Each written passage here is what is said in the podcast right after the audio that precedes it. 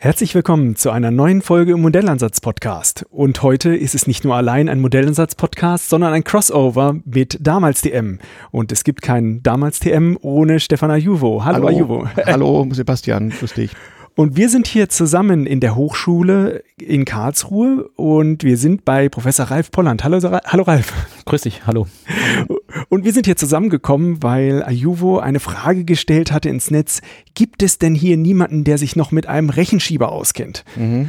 Jetzt war das natürlich lange vor meiner Zeit, aber mhm. ich hatte das Glück, bei einer sehr schönen Veranstaltung dabei zu sein, die äh, ja, Ralf organisiert hat, mit anderen natürlich zusammen. Mit organisiert, ja. Genau, nämlich der langen Nacht der Mathematik äh, der Hochschule Karlsruhe, die auch in diesem Jahr stattgefunden hat und ich die Freude hatte, zwischen den Vorträgen ein wenig die Zeit zu vertreiben.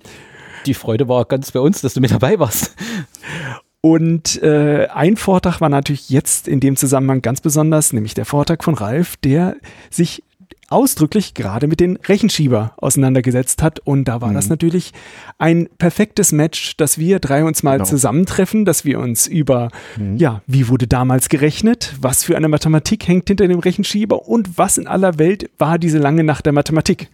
Ja, vielen Dank, dass wir hier diese Sendung machen können. Ich habe extra den Umweg genommen auf meiner Rundreise in Chaos-Dingen durch Deutschland. Ich war beim Hackover letztes Wochenende und ähm, ja, habe das dann gern wahrgenommen, denn ich habe einfach eigentlich nur auf Twitter tatsächlich einen Tweet abgesetzt, äh, kennt sich hier jemand mit Rechenschiebern aus, weil ich auf das Thema stieß in einer längeren Themenliste, die ich so pflege. Also die damals TM-Hörer schicken ja immer fleißig Hörerpost an, hörerpost.damals-tm-podcast.de ähm, und machen Themenvorschläge, Wünsche, Anmerkungen, alles Mögliche. Und ich gieße das dann in so ein Workflowy und hake dann ab und zu ab, was ich schon alles geschafft habe. Ähm, ich bin dann auf dieses Stichwort gestoßen, habe anderthalb Stunden meinen Rechenschieber gesucht und nicht gefunden. Also ich habe eine, ist da, ich weiß noch nicht wo. Ähm, und äh, habe dann aber gemerkt, hm, ähm, das jetzt alles so selber zu machen oder mir jemanden zu suchen, der gar nichts davon versteht und einfach ein nettes Gespräch drüber zu führen, das bringt jetzt nichts. Und dann habe ich mal getwittert, dann kam lange Zeit nichts, dann habe ich nochmal getwittert und dann kamst du, glaube ich. Und so kam das dann. Und dann ergab sich die Möglichkeit zu diesem Termin. Ähm, wir haben es dann hier so reingeklemmt, bin auch froh, dass das noch geklappt hat, weil man muss immer dann podcasten, wenn es soweit ist. Ja, was ist ein Rechenschieber? Also im damals TM-Blog wird es da ein paar schöne Fotos geben. Ähm, mein alter Mathelehrer sagte immer Schätzlatte dazu. Ähm, das ist so ein mechanisches Ding, was man hatte, als der Taschenrechner noch nicht so richtig verbreitet war und man dann im Gymnasium so ab Klasse 11 oder so oh, oder, oder, in der, oder früher im Osten in der POS so ab Klasse 10, ne, hatte man, glaube ich, so ja, ja. Also ich, äh, jetzt habe ich es nicht äh, recherchiert und ehrlich gesagt, so genau mhm. entsinne ich mich nun auch mhm. wieder nicht, ähm, in welcher Klasse das gewesen ist. Aber ich meine, da sind wir jetzt sogar ein bisschen arg hoch rangegangen. Also das sollte eher äh, ja. deutlich im einstelligen ja. Bereich der Klassennummer sein. Also zu meiner Schulzeit, Ende der 70er Jahre war das schon im Absterben begriffen. Also es waren schon Taschenrechner verbreitet. Ähm, und wir bekamen das noch so beigebracht, so nach dem Motto, damit ihr auch mal wisst, wie das geht. Ähm, aber nicht mehr so richtig als, so, heute würde man sagen, prüfungsrelevant oder so. Aber es wurde noch eine angeschafft oder jeder hatte sich einen anzuschaffen.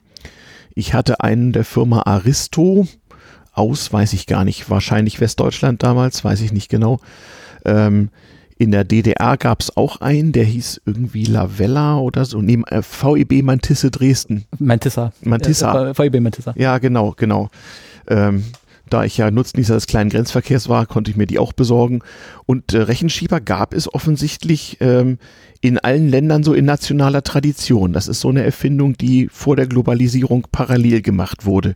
Äh, jeder, der jetzt auch keinen Rechenschieber zu Hause hat, nach dieser Folge wird sich auch jeder einen zusammenbauen können. Genau, wir, wir werden das verlinken, ihr könnt euch einen runterladen. Und äh, bevor wir jetzt auch gleich ganz tief äh, einsteigen, ich meine, nicht jeder, ja, kennt alle, die hier am Tisch sitzen. Ähm, Ralf, willst du vielleicht ganz kurz etwas, etwas zu dir selbst sagen, was du hier eigentlich an der Hochschule machst? Ja, so sehr müssen wir es vielleicht auch gar nicht vertiefen.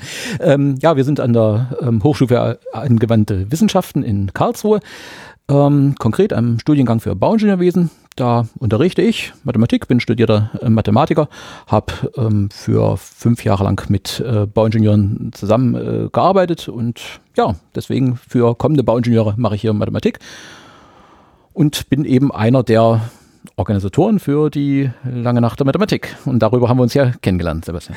Und natürlich auch einer hier der Professoren an der Fakultät. Und hier natürlich einer der Professoren an der Fakultät. Genau, ja, ich bin Sebastian Ritterbusch. Ich mache zusammen mit Gudrun Täter seit jetzt fünf Jahren, mhm. äh, also ganz so alt wie der Rechenschieber ist es nicht, aber den Modellansatz-Podcast. Mhm. Mhm und äh, bin zwar auch äh, ja in, in Unternehmen unterwegs, aber bin inzwischen auch äh, Professor an der VWA-Hochschule in Stuttgart mhm. und äh, unterrichte da jetzt auch berufsbegleitend Studierende ebenfalls in Mathematik. Mhm. Und Stefan, zu dir? Oh Gott, ja, ich, ich habe in Zeiten, als noch eine Qualifikation war, mal Ökonomie studiert. Ähm, habe wie viele Leute beim Chaos Computer Club ne, äh, zwar kein abgebrochenes Informatikstudium, aber eine abgebrochene Promotion in dem Fach. Immerhin ähm, habe alles Mögliche gemacht und bin heute äh, äh fröhlicher Frührentner, Privatier und Zeitzeuge, Podcaster äh, in Dingen des Chaos unterwegs und versuche so ein bisschen alte Technik ähm, und warum sie uns heute noch beeinflusst und wie sie das tut, äh, den Menschen näher zu bringen und das auch ein bisschen zu dokumentieren, unter anderem mit meinem Podcast damals TM, in dem diese Folge dann auch in der Übernahme erscheinen wird. Ja, so ein bisschen dokumentieren, das war für mich auch der Hintergrund nach dieser fantastischen langen Nacht der Mathematik, denn diese Folge soll jetzt im Modellansatz-Podcast mhm. eine Reihe starten von mehreren Gesprächen, die jetzt mit der Zeit über die Monate oder Wochen hinweg äh, auch noch mit dazukommen mit den anderen Kollegen, mit einigen, äh, die auch interessante Vorträge hatten. Also ich werde nicht mit allen sprechen können, aber mit ein paar, die habe ich mir schon rausgesucht. Da gibt es noch ein paar tolle Themen. Ähm, aber bevor wir nochmal weiter in den Rechenschieber reingehen, Ralf, möchtest du einfach mal erzählen, was die lange Nacht der, ist, der Mathematik ist, wie lange es die gibt, wie oft was dahinter steht. Ja, die äh, lange Nacht der Mathematik gibt es jetzt auch schon ein ganzes Weilchen. Seit dem Jahr 2000 ist im Jahr 2000, das war ja ähm, auch ein Jahr der Mathematik unter UNESCO Schirmherrschaft, wie dann das richtige Schlagwort wohl ist, äh, mhm. eigentlich nochmal nachgeschlagen, ähm, hier bei uns entwickelt worden ist. Ja, da gab es ich war selber war noch nicht da. Ähm, insofern muss ich da auf die Gespräche von mit Kollegen und äh, alte Dokumente zurückgreifen. Gab so ein, eine Gruppe von, ich denke mal, vier, fünf, sechs ähm, Professoren, die sich gesagt haben, naja, wir haben da genug Energie äh, da, um was neues Format auch auf die ähm, Beine stellen zu können, eben auch anlässlich dieses ähm, Mathematikjahres. Und dann hatten wir im Jahr 2000 die original erste lange Nacht der Mathematik in Karlsruhe hier an der ähm, damals noch Fachhochschule ähm, äh, gemacht. Und da glaube ich auch erstmal gar nicht so ganz einfachen Bedingungen. Da hatten wir, glaube ich, auch so die mh, mm, Befürchtung gehabt, dass wir gar nicht so großen Zulauf äh, bekommen. Aber es hat sich herausgestellt, nö, äh, Mathematik ähm, zieht da doch sehr viele Leute an, eigene Studenten, ähm, Interessierte Karlsruhe oder natürlich auch des durchaus auch weiteren ähm, Umlandes, also es geht bis in die Pfalz oder Hessen, mhm. kommen die Leute her. Mhm. Ja, und dann hat man gesagt, okay, das hat einmal gut geklappt, dann klappt es ja vielleicht auch ein zweites Mal und inzwischen hat es so zum achten oder neunten Mal ähm, gut geklappt, immer im Zweijahres-Turnus hier an der Hochschule. Naja, inzwischen muss man auch sagen, dass die Hallen etwas eng werden. Der Andrang war dieses Jahr auch wieder äh, wirklich, wirklich überwältigend. Aber groß, wir ähm, ja, kommen auch mit unseren äh, größten Räumen da tatsächlich im Augenblick ein bisschen an unsere äh, Grenzen. Dann spielt natürlich der Brandschutz modernerweise auch eine immer größere Rolle und äh, dann. Es ist wie überall. Ja, vor ein paar Jahren konnten wir uns da noch ein bisschen mehr ausbreiten, aber ja. selbstverständlich alles äh, mhm. soweit und äh, recht. Es, es, ist wie bei den Podcastern oder beim Chaos Computer Club. Brandlast ist ein Thema, zu kleinen Hallen sind ein Thema, Menschenmassen, die gemanagt werden müssen. Ja. Eigentlich sollten wir uns ja darüber freuen, dass wir diese Probleme haben. Klar, so gesehen ist es ein ähm, Luxusproblem. Wir können in die ähm, Aula so reichlich 200 Leute reinlassen und damit ist sie dann über den größten Teil der Veranstaltung auch richtig gut voll. Da, da hätten wir mehr reinlassen können. Das ist dann teils schon auch ein bisschen ärgerlich äh, geworden, dass wir äh, Leute, die reinkommen wollten, aber jetzt war es eben schon voll, dann auch gar nicht reinlassen mhm. konnten. Das ist mhm. schon eine ganz schöne und, Geschichte. Und das bis spät in die Nacht. Das ging ja bis nach Mitternacht. Das ging bis Mitternacht, kurz nach Mitternacht äh, vielleicht. Ja, ja, genau. Ja, also lange Nacht ist wirklich ernst gemeint. Mhm. Gut, ähm, aber wir gucken ja nicht nur in die Vergangenheit der langen Nacht, sondern auch, äh, wie man früher gerechnet hat. Und mhm. äh, mhm. wie hat es eigentlich mit diesen Rechenschiebern angefangen? Also für mich war das ja lange vor meiner Zeit. Ich kannte immer die Taschenrechner mhm. äh, und äh, ich habe das daher gar nicht erst kennengelernt. Und deswegen möchte ich mich heute auch mal richtig informieren, wie das eigentlich früher da mal war, mit wie man da gerechnet hat. Mhm. Ja, ähm, wie das früher mal war, die Frage kann man sicherlich in zweierlei ähm, Weise verstehen. Also einmal kann ich natürlich richtig weit in die Geschichte äh, zurückgehen mhm. und da sprechen wir ja im Prinzip so vom 16. Jahrhundert, ähm, mhm. wo so die ersten mhm. Grundlagen ähm, angelaufen kommen, Napier, ähm, Logarithmen. Genau. Mhm. Ähm, und da muss man natürlich vielleicht auch nicht ganz so weit zurückgehen, wie das so früher war. Ich äh, Rechenschieber und ich will den jetzt mal anwenden, dann können wir das natürlich auch auf eine viel kürzere Distanz sehen. Mhm. So, ja, wann war er noch in der Schule da? Wann hat man mhm. deutschlandweit etwa, jetzt nun bei uns, ähm, mit Rechenschiebern gerechnet? Wie lange waren die in der Schule, wenn sie mhm. rausgenommen wurden? Ja? Also bis in die 70er Jahre des 20. Jahrhunderts war das äh, Standard. Weil bis dahin konnte man sich als Normalbürger den sogenannten Taschenrechner kaum leisten so ist es.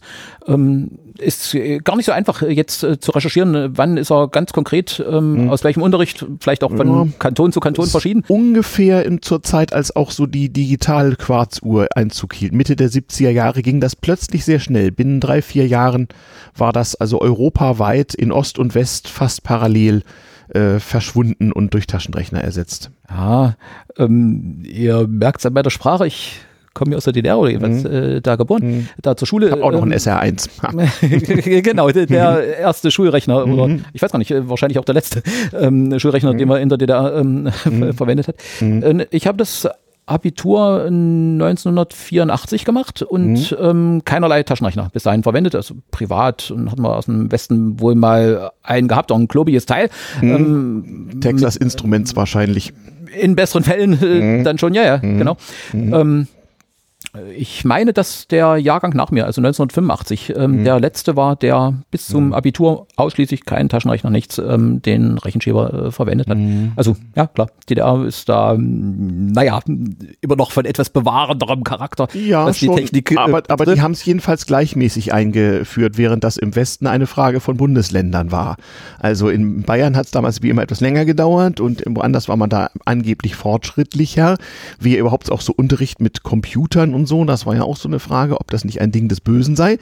Also mein Informatikunterricht 1979 war noch durchaus mit politischen Vorbehalten im Westen äh, nicht verbunden, ob das denn alles gut sei, wenn man die Jugend mit so etwas verdürbe, nicht wahr? Also man muss jetzt wirklich sagen, in der Mathematik muss man auch sehr vorsichtig mit dem Taschenrechner sein. Mhm. Ähm, äh, wir kommen da vielleicht gleich genau. auch zum Punkt. Es war die Elternkritik. Die Kinder verlernen ja das Rechnen, um Gottes Willen. Es geht ja gar nicht ums Rechnen, sondern man braucht ja auch die Fertigkeit, vorher zu sehen, kann eine Lösung herauskommen oder sich vorher zu überlegen, fange ich jetzt an, etwas einzutippen, sondern überlege erstmal, ob kann ich stimmen, ja. etwas auch mal mhm. anders rechnen kann. Mhm. Das sollte mhm. man sich vorher überlegen. Und mhm. wenn man halt zu schnell zum Taschenrechner geht, verliert man viele Techniken, äh, die einem später äh, wieder vor die Füße fallen, weil man es wieder neu erlernen muss. Ja, wir haben es doch zehn Jahre später gesehen mit dem PC und den Statistikprogrammen. Da hattest du dein wissenschaftliches, empirisches Problem und hast es so gelöst, wie SPSS dir das am einfachsten gemacht hat als Student. Ist doch wahr. Also ja, ich meine, in dem Moment, wo du noch explizite Zahlen hast, da hat mhm. man einen Taschenrechner. Ja. Sobald man plötzlich symbolisch rechnen soll, mhm. dann kann man mit dem Taschenrechner nichts mehr machen. Mhm. Äh, und das sind, äh, wer dann nur noch mit dem Taschenrechner gearbeitet hat und nicht mehr weiß, was dahinter steht, mhm.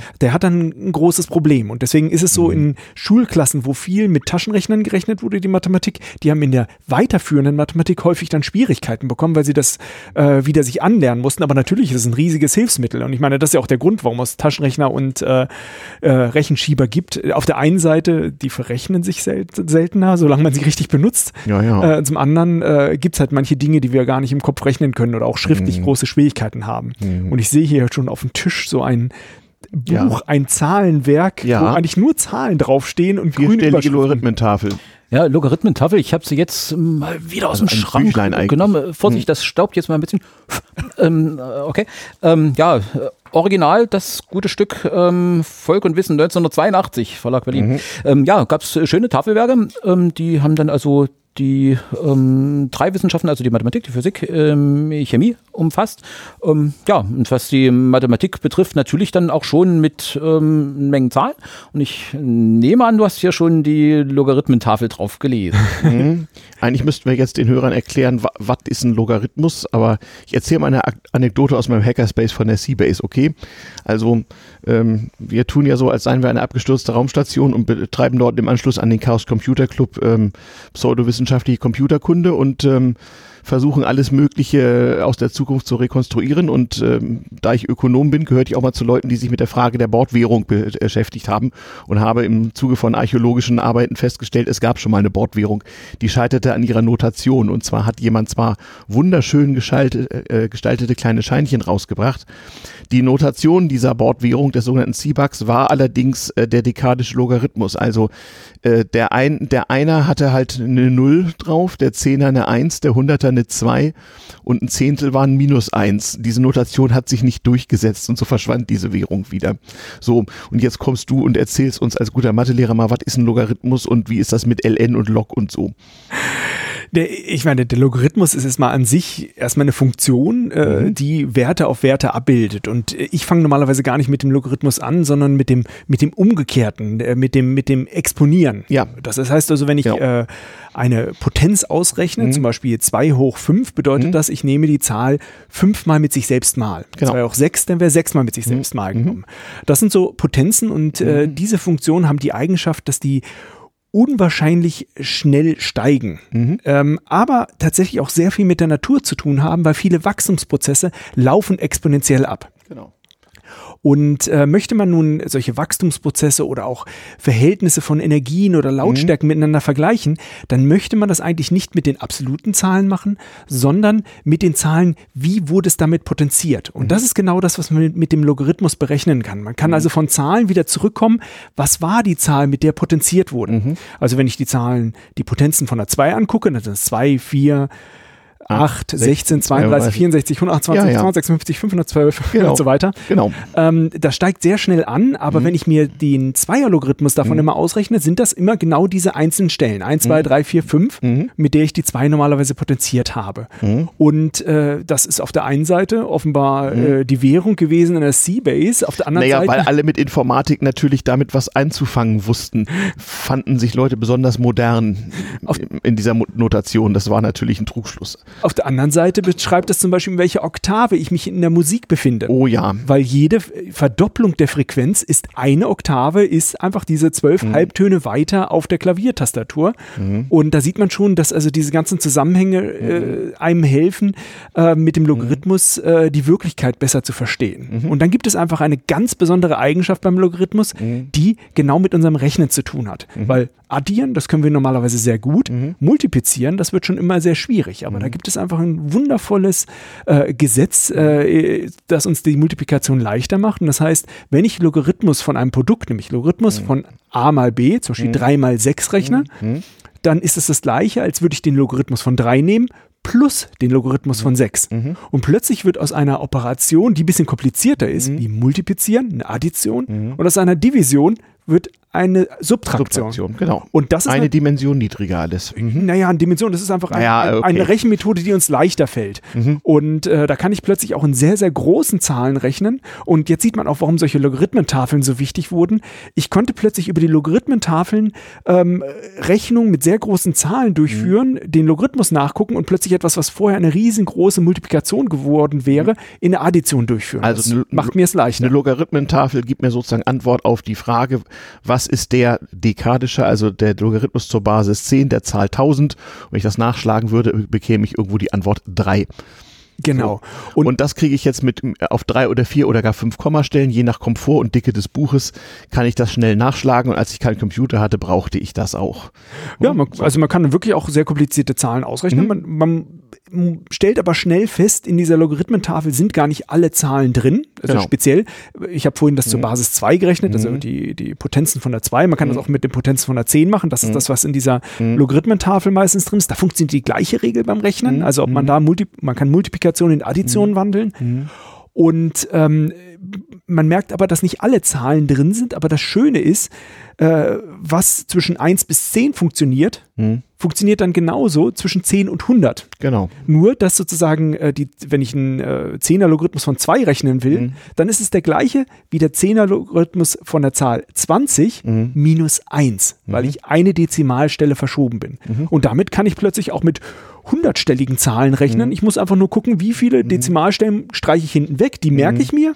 Genau. rechne deinen Logarithmus aus, mache meine Rechnung, muss natürlich mitführen, wenn ich 20 Genau. mal 50 nehme, dass ich da zwei Nullen hinten nachher noch mehr brauche. Mhm. Ähm, kriege dann ein Ergebnis raus, wenn ich die Logarithmen addiert habe, gehe wieder in meine Tafel rein, gucke, was waren denn die wirklichen Zahlen davon, also benutze die Tafel umgekehrt, ich, vom Logarithmus wieder zur Zahl, schreibe die Nullen dahinter und habe eine sehr große Multiplikation einfach durch eine Addition und zweimal in die dreimal in die Tafel gucken ausgerechnet. Genau. Und das haben wir ja heute noch, wenn wir irgendwie fleißig Code für unsere Computer erzeugen und diesen Code dann irgendwie reviewen und irgendwelche Bibliotheken aufrufen und das ist alles noch etwas jungfräulich, dann sollte man tatsächlich gelegentlich mal überprüfen, ob das mit der Zehnerpotenz oder der Lage des Kommas tatsächlich äh, noch, oder des Punktes in dem Fall ja eher, tatsächlich noch hinkommt. Ja, ich Ähm, denke ja auch, dass diese Logarithmentafeln, also so erscheint es mir erstmal logisch, so ein Start sind für so eine Art Rechenschieber. Weil was macht ein Rechenschieber, wenn ich so Dinge aneinander schiebe? Das ist ja irgendwie so äh, ein Zentimeter und nochmal ein Zentimeter, dann habe ich eine Breite von zwei Zentimetern. Dass Genau. das so eine Addition passiert auf so einem Rechenschieber ganz natürlich. Genau, 10 hoch 1 mal 10 hoch 1 ist 1 plus 1, also 10 hoch 2, also Genau, 100. genau. So. Genau, so funktioniert das Prinzip grundsätzlich. Also wie gesagt, man kann sich ja dann unseren Homemade Papierrechenschieber runterladen, ausdrucken und zusammenbasteln. ist ja nicht wie bei armen Leuten hier. Ja, man muss aber jetzt sagen, der kommt nicht hier äh, von Stefan oder mir, den habt ihr Nee, euch genau, ausgedacht, ist- äh, Ralf, oder? Wo kommt der eigentlich her? Genau, wo habt ihr den? Den haben wir hier gebastelt. Also ähm, ich sag mal, wir sind nicht die Originalerfinder eines ähm, selbst erbastelten ähm, Rechenschiebers. Da gibt's schon Äh, aber auch den Ideen. habt ihr designt. Den haben wir designt. Also da bin ich jetzt mal ganz äh, Sehr gut, also keine in- Urheberrechtsprobleme hier, super. Okay, den, den liegen nur bei mir. Ähm, nein, und dann gab es natürlich ganz viele Leute hier an der äh, Fakultät, äh, die mir äh, geholfen haben, die mit zugeschnitten haben, zuge dann geklebt haben und zusammengesetzt haben. Also wir sind zum Schluss auf so um die 500 von diesen Teilen äh, gekommen und Handarbeit. Ähm, also schon ja in richtiger ehrlicher Handarbeit und ja, es sind natürlich dann auch wirklich eine ganze Menge Leute damit beschäftigt gewesen und ähm, ja, die haben das gut gemacht. Also was ich hier sehe, wenn ich das in die Hand nehme, äh, besteht das eigentlich grob aus drei Teilen. Ja, genau, Foto ist im Blog zum Podcast. ne? genau. Äh, und man kann es sich natürlich ausdrücken und basteln. Ähm, ich habe hier einmal ein, ein, ein, ein äußere, eine äußere Hülle, auf der schon mehrere Skalen eingetragen Genau. sind. Die heißen T, S, D und ST. Und auf der Rückseite, ja, da gibt es nur noch mal eine rote Linie. Ähm, Äh, Die ist aber wichtig. Ähm, ja, und da, drin steckt auch mal ein Stück Papier und das kann ich dagegen verschieben. genau. Und umdrehen. Äh, Und umdrehen, genau. Und dann gibt es nochmal einen äh, durchsichtigen Balken, den ich auf den Skalen hin und her schieben kann. Genau. Wobei du jetzt natürlich bei der, wirklich bei der Beschreibung dieses ähm, Bastelrechenschiebers bist, also den wir hier aus Papierkostengründe, ähm, ähm, Plast oder Plastik äh, konnten wir uns gerade nicht leisten, ähm, und selbst äh, hergestellt haben, wenn du da jetzt einen gekauften professionellen ähm, von damals eben gehabt hättest, dann ja, wäre es aus einem anderen Material gewesen. Die liegen ja hier auch. Liegen hier auch Hier gibt's einen, gerade aus. der aus Plastik ist und oben auch noch ein Lineal dran hat und dazwischen auch entsprechend äh, ja, ein Plastik, eine Plastikzunge, die man hin, her, hin und her schieben kann. Genau. Aber jetzt klärt mich auf, wie funktioniert's? Ja, also ich weiß nicht, so die ganz äh, richtigen Details, wie mache ich eine Multi Multiplikation, können wir ja vielleicht auch noch einen äh, Tick verschieben. Ähm, Im Augenblick ha- halten wir es nochmal ähm, fest, dass es gut Stück aus drei äh, Teilen besteht. Ähm, zwei, also dem Grundgerät, das ähm, kann man sich ja vielleicht vorstellen wie zwei Lineale, die parallel zueinander ähm, äh, liegen, freilich mit einem Zwischenraum, ähm, wo dann nachher ähm, ja, noch so eine Schiene äh, drin läuft. Das wäre dann eben der ähm, die, äh, Die sogenannte Zunge, glaube ich, die Zunge, das. genau, Ja, jetzt äh, ja. Zunge und Läufer äh, verwechsel ich. Äh, Mhm. die, die Zunge, du hast äh, das natürlich richtig gesagt. Ähm, das wären die, die wesentlichen Teile. Ähm, das Grundgerät und die äh, Zunge, die zwischen diesen beiden Gleisen oder eben zwei Linealen hin und her läuft. Mhm. Ja, und dann sind da irgendwelche Skalen äh, dran und äh, die legt man dann wie zum Addieren nebeneinander. Mhm. Ja, ein drittes ähm, Gerät äh, wäre dann eben gerade noch der Läufer, das, wo wir hier aus ähm, einer Kopierfolie was gebastelt haben, was man hin und her schieben kann, oder eben dann aus ähm, Glas oder eben auch wieder aus Plastik, äh, da so ein mm, kleines Teil zum Ablesen nochmal hin und her geschoben werden kann mit ein paar Strichen äh, drauf. Ich nehme an, in dieser Version werden es die Hörer, die vorher mit einem Rechenschieber zu tun gehabt haben, dann eben kennen. Da ist es, sieht es natürlich ein klein wenig anders aus als das, was wir uns hier so zusammengebastelt haben. Mhm. Und es gab ja tausenderlei Spezialvarianten. Hier vor mir liegt einer, da steht drauf Aristo Stahlbeton, also offenbar für Ingenieurkonstruktion optimiert. Also man konnte diese Rechenhilfen dann auch beliebig äh, gestalten für fachliche Anwendungen und konnten alle möglichen mathematischen Tabellenwerke da drin sozusagen abbilden. Wenn das, ich das, das ist natürlich eine Stärke, dass ich, mhm. ich jetzt ähm, in der Firma hergehen kann mhm. und das für ähm, alle möglichen Bereiche ähm, mhm. aufarbeiten kann, Kaufmenschenbereich. Genau, ich hatte einen Finanzmathematischen hatte ich, da konnte man dann genau. so Rentenbarwerte und Endwerte und Zinseszinsen mit berechnen und äh, die Bauingenieure, genau, die hatten auch irgendwas, da ging es um Festigkeit und so. Dann gab es für Strömungstechnik, gab es auch ganz abgefahrene Sachen früher. Ähm, also jede Fachdisziplin hatte dann so ihre eigenen Modelle, die so besondere Dinge konnten. Ich sehe, du bist ganz fasziniert, Sebastian. Wir können dich jetzt in Ruhe lassen. Na, ich sehe hier gerade ein, also erstmal steht hier Pi gleich 3,142, früh gerundet. Mhm. Aber Geschwindigkeit des Lichts und Elektronen 300.000 Kilometer pro Stunde steht hier einfach hinten drauf. Als äh, grobe Größenordnung. Genau. Aber das finde ich gut. Das ist doch das Grundproblem der Rechenschieberrechnerei, dass man sich immer der Größenordnung bewusst sein muss und eine Kontrollrechnung machen muss, weil man bekommt zwar eine schöne Zahlenfolge, nur die Sache mit dem Komma oder der Anzahl der Nullen will nochmal überprüft sein. Ja, ähm, also das ist natürlich eine, eine richtige Sache, wobei du hast jetzt gerade einen Rechenschieber erwischt, der auf der Rückseite halt nicht wirklich rechnet. Da gibt es schon ähm, Rechenschieber, die man von vorne und von hinten ansehen kann und da, wo auf der Rückseite dann richtige Rechenskalen auch ähm, angebracht worden sind. Das wäre also jetzt bei deinem nicht, da ist dann mehr so eine Art Schwiegzettel auf genau. der Rückseite noch drauf, ein paar Konstanten, dass man die ähm, auch immer am Mann ähm, hat. Mhm. Aber ähm, naja, das, das Schöne an der alten Technik ist, äh, dass äh, die Leute ja früher mit dem wenigen Material, was sie einsetzen wollten, zur Hand hatten, ein kleines Gerät bauen wollten, was mhm. richtig viel kann, dass sie das ausgeknautscht haben. Die haben nicht ein Modell mal gepasst und sagen, so, prima, das war's jetzt, sondern das ist eine ganz lange Entwicklungsgeschichte mhm. dahinter. Und ich pack da jetzt so viel rein, wie es einigermaßen geht. Mhm. Entsprechend, ja, muss man nachher natürlich auch eine ganze Menge wissen, bevor mhm. man das gute Stück anwendet. Ja, es ist auch natürlich auch eine ökonomische Sache. Natürlich hat so ein Rechenschieberhersteller immer das Problem gehabt, dass irgendwann alle einen hatten, die einen haben sollten. Und insbesondere im Kapitalismus geht das nicht. Also muss man allen Leuten noch drei Spezialvarianten verkaufen.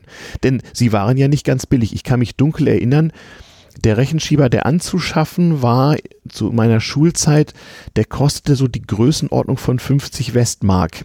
Das war ernsthaft Geld 1979. Das, das richtig Geld. Das war das, der dreifache Bruttostundenlohn eines Facharbeiters zum Beispiel im Westen. Ich muss hm? jetzt meine Lanze brechen für diesen hm? Rechenschieber. Das ist ja hm? ein, also den ich hier gerade habe. Ich meine, abgesehen davon, hinten stehen auch noch Tabellen drauf für hm? Eisenverluste in Watt pro Kilogramm für F gleich 50 Hertz. Ja, Aber der also. rechnet nicht auf der Rückseite, sondern der rechnet auf der Seite. Der ist so etwa ein Zentimeter hoch und äh, der Läufer oben drauf, der wird, setzt sich fort auf der Seite und ich habe hier auch nochmal solche Auf Skalen. der anderen Seite auch. Äh, auch äh, da ist es aber ein ganz normales Zentimetermaß. Also ein Lineal halt, ja. ja genau. Ja, praktisch. Ich kenne auch welche mit Wasserwaage, also es gibt die tollsten. Mhm.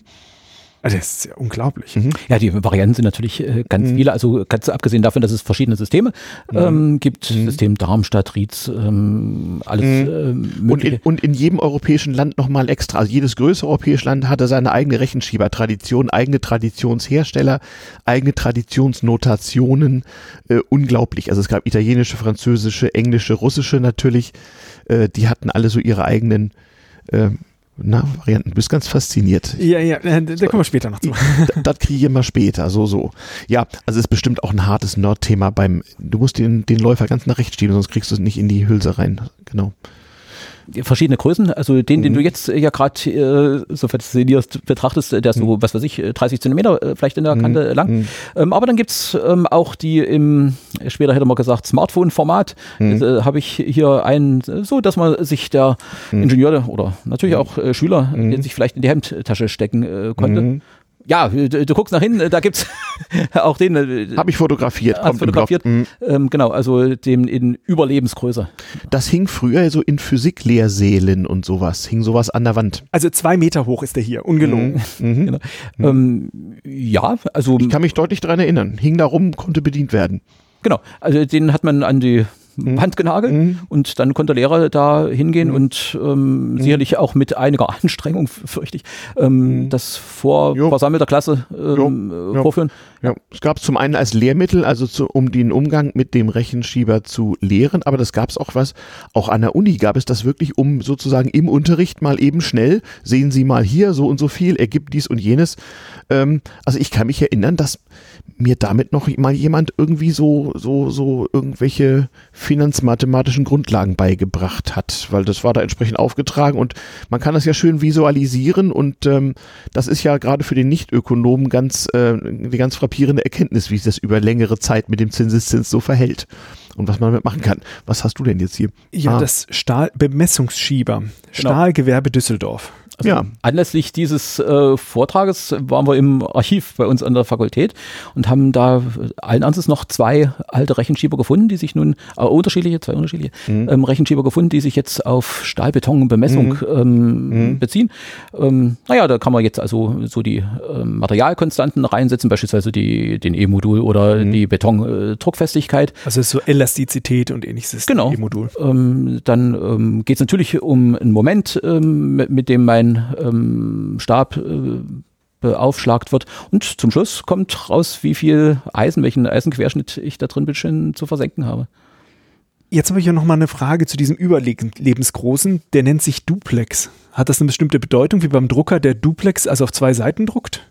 Ähm, er ist von zwei Seiten aus ähm, bedienbar. Das ist, glaube ich, gerade das, was du ähm, eben an dem anderen, äh, naja, ausprobiert hast, wo mhm. auf der Rückseite aber eben nur Konstanten äh, kam und der nicht wirklich gerechnet hat. Wenn wir den jetzt rumdrehen, dann ist er auf der anderen Seite auch mit ähm, mhm. Skalen äh, versehen, mit denen ich richtig ernsthaft rechnen soll. Also nicht nur ein mhm. Fresszettel, wo ich was mhm. ablese, sondern auf der Rückseite. Mhm. Das, das ist das, was ich vorhin meinte. Ähm, ich mache natürlich nicht zwei ähm, Rechenschieber, die ich dann beide mit mir rumtragen muss, sondern ich mhm. nehme den einen von vorne und von hinten. Mhm. Ich nutze den aus, soweit genau, es man kann geht. die Zungen dann umdrehen, Skalen verändern. Es gab auch welche, die haben, hatten so zwei Zungen ineinander.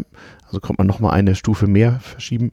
Und wenn das dann unübersichtlich wurde, dann hatte man das Ganze in Rundform, so in Form mehrerer Kreis, äh, ja, Kreise, die man gegeneinander verschieben konnte. Da wurde das dann langsam schwierig. Aber da gab es dann auch praktische Anwendungen. Also so alte Autofahrer kennen noch so die Verbrauchsrechenscheiben, wo man so den Verbrauch pro Liter, also die gefahrenen Kilometer, die getankten Liter und vielleicht noch den Benzinpreis einstellen konnte. Und dann konnte man ablesen, also wie viel Pfennig äh, pro Kilometer man nun Benzin verbraucht hatte und so. Ja, im Grunde genommen, es ist ein Rechenschieber. Ist ein Rechenschieber, ja. Also man kann ihn zwar nicht beliebig drehen, irgendwann ist es wieder, ist hat, die Skala hat zu einen Ende. Anschlag oder geht von vorne los, genau. genau. Mhm. Aber im Grunde genommen ist es die exakt die gleiche Wobei, Technik. geht von vorne los, nein, nein, es gab welche, da ging dann die nächste Skala unten weiter. Also, oder die Dekade war dann durch. Ja, genau. Was, was mir jetzt auch gerade auffällt, was man sich auch mal bewusst machen muss, äh, Computer und alle möglichen Rechenmaschinen haben ja immer das Problem, dass sie Zahlen nur bis zu einer bestimmten Genauigkeit aufschreiben können.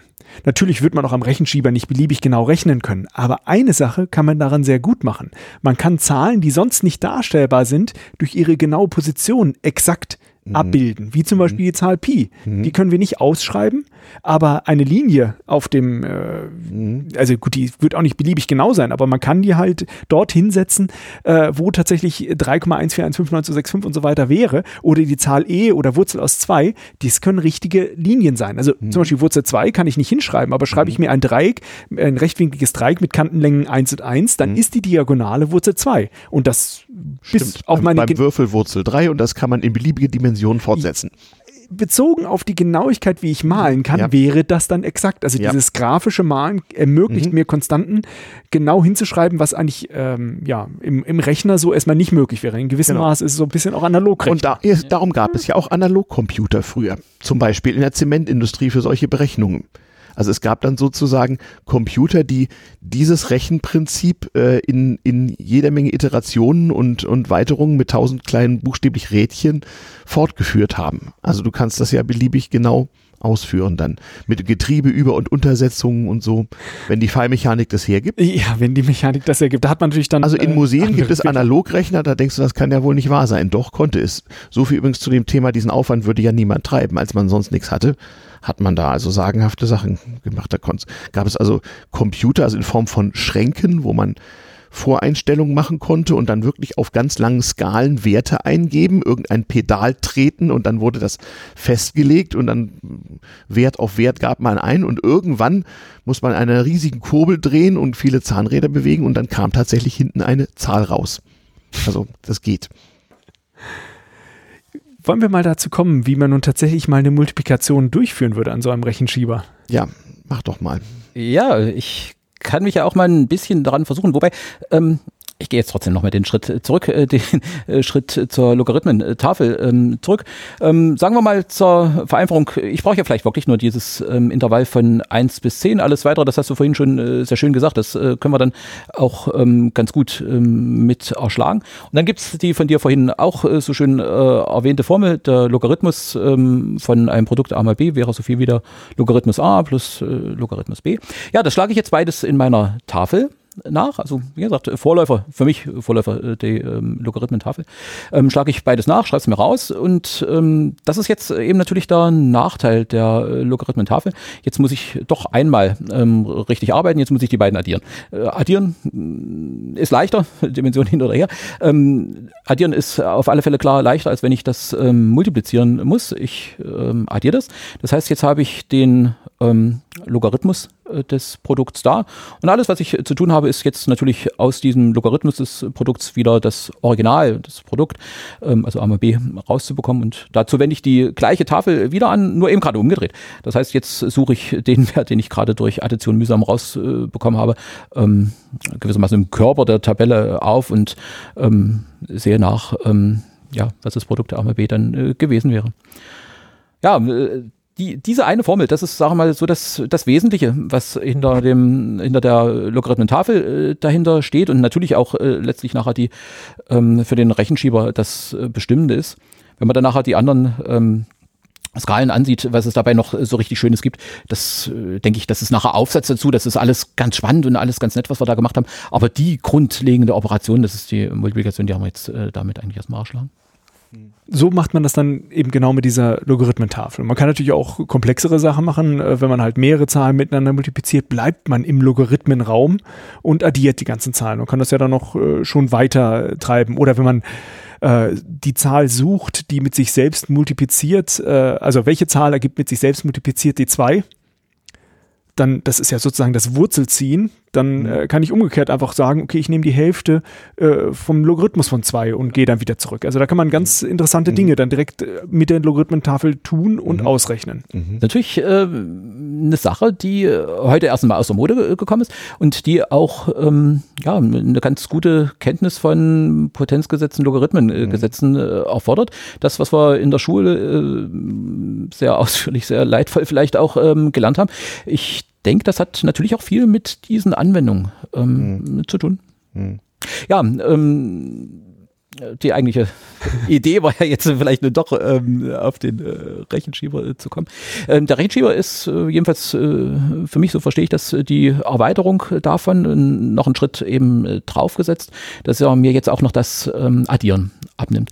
Und das jetzt ähm, der Gedanke der, dass ich, naja, eine Addition ähm, eigentlich auch durch Aneinanderlegen von Strecken ganz gut hinbekomme, wenn ich da zwei Lineale habe und ich stehe vor der schwerwiegenden Aufgabe 2 plus 3 äh, zu rechnen, dann nehme ich eben das eine Lineal, lege das irgendwo hin, nehme das andere und komme mit der 0 an die 2 ran und unter der 3 lese ich auf dem untersten ersten Lineal wieder ab und werde hoffentlich eine 5 äh, entdecken.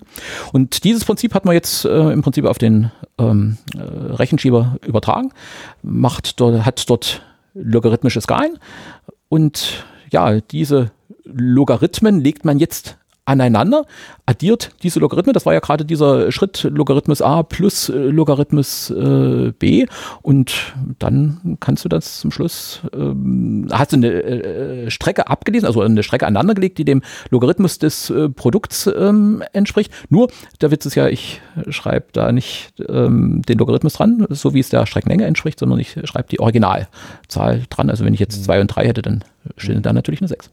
Also man muss dann erstmal jetzt mal identifizieren, welche Skalen für einen das tun würden. Und ich sehe jetzt hier auf dem gedruckten sind die Skalen C und D.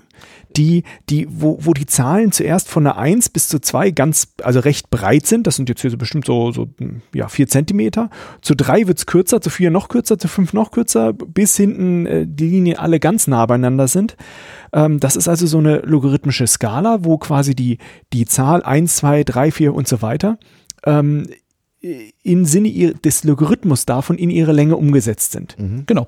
So wie der Logarithmus von 1 ähm, 0, 0 ist, ist genau, äh, ist fängt der schon mal ganz äh, vorn an. Mhm. Und äh, ja, dann kann man sich also den Logarithmus von 2 überlegen und in der entsprechenden Entfernung oder meinetwegen natürlich noch irgendeinen Skalierungsfaktor ähm, drauf, mhm. trägst du dann die 2 ab, äh, überlegst du, wie ist das mit dem Logarithmus von 3. An der Stelle machst du dann halt wieder einen Punkt und schreibst allerdings eben nicht Logarithmus 3 dran, sondern du schreibst in 3. Ja. Ähm, dran. Äh, auch schon, dass die 1 einer 0 quasi entspricht. Das sieht man ja schon daran, ich, wenn ich die 1 irgendwo hinschiebe, äh, 3 mal 1 zum Beispiel, dann kommt ja wieder 1 heraus. Äh, kommt wieder 3 äh, heraus, weil 3 ja, mal 1 äh, muss ja dann genau an der gleichen Stelle bleiben. Mhm. Aber wenn ich jetzt zum Beispiel 3 mal 2 rechnen wollte, dann schiebe ich die 1 von dem Inneren, von dem C, hoch zur 3 Genau. Dann gucke ich auf meinem C, wo, ist, wo steckt die 2 jetzt und dann sehe ich, dann bin ich bei der 6. Und so habe ich jetzt die Multiplikation durchgeführt, ohne dass ich in die Logarithmentafel gucken muss, denn die Skalen sind schon logarithmisch aufgetragen und übernehmen das sozusagen für mich. Genau, das, das ist der Vorteil. Ähm, jetzt ist ja äh, sogar noch die Addition äh, abgenommen worden.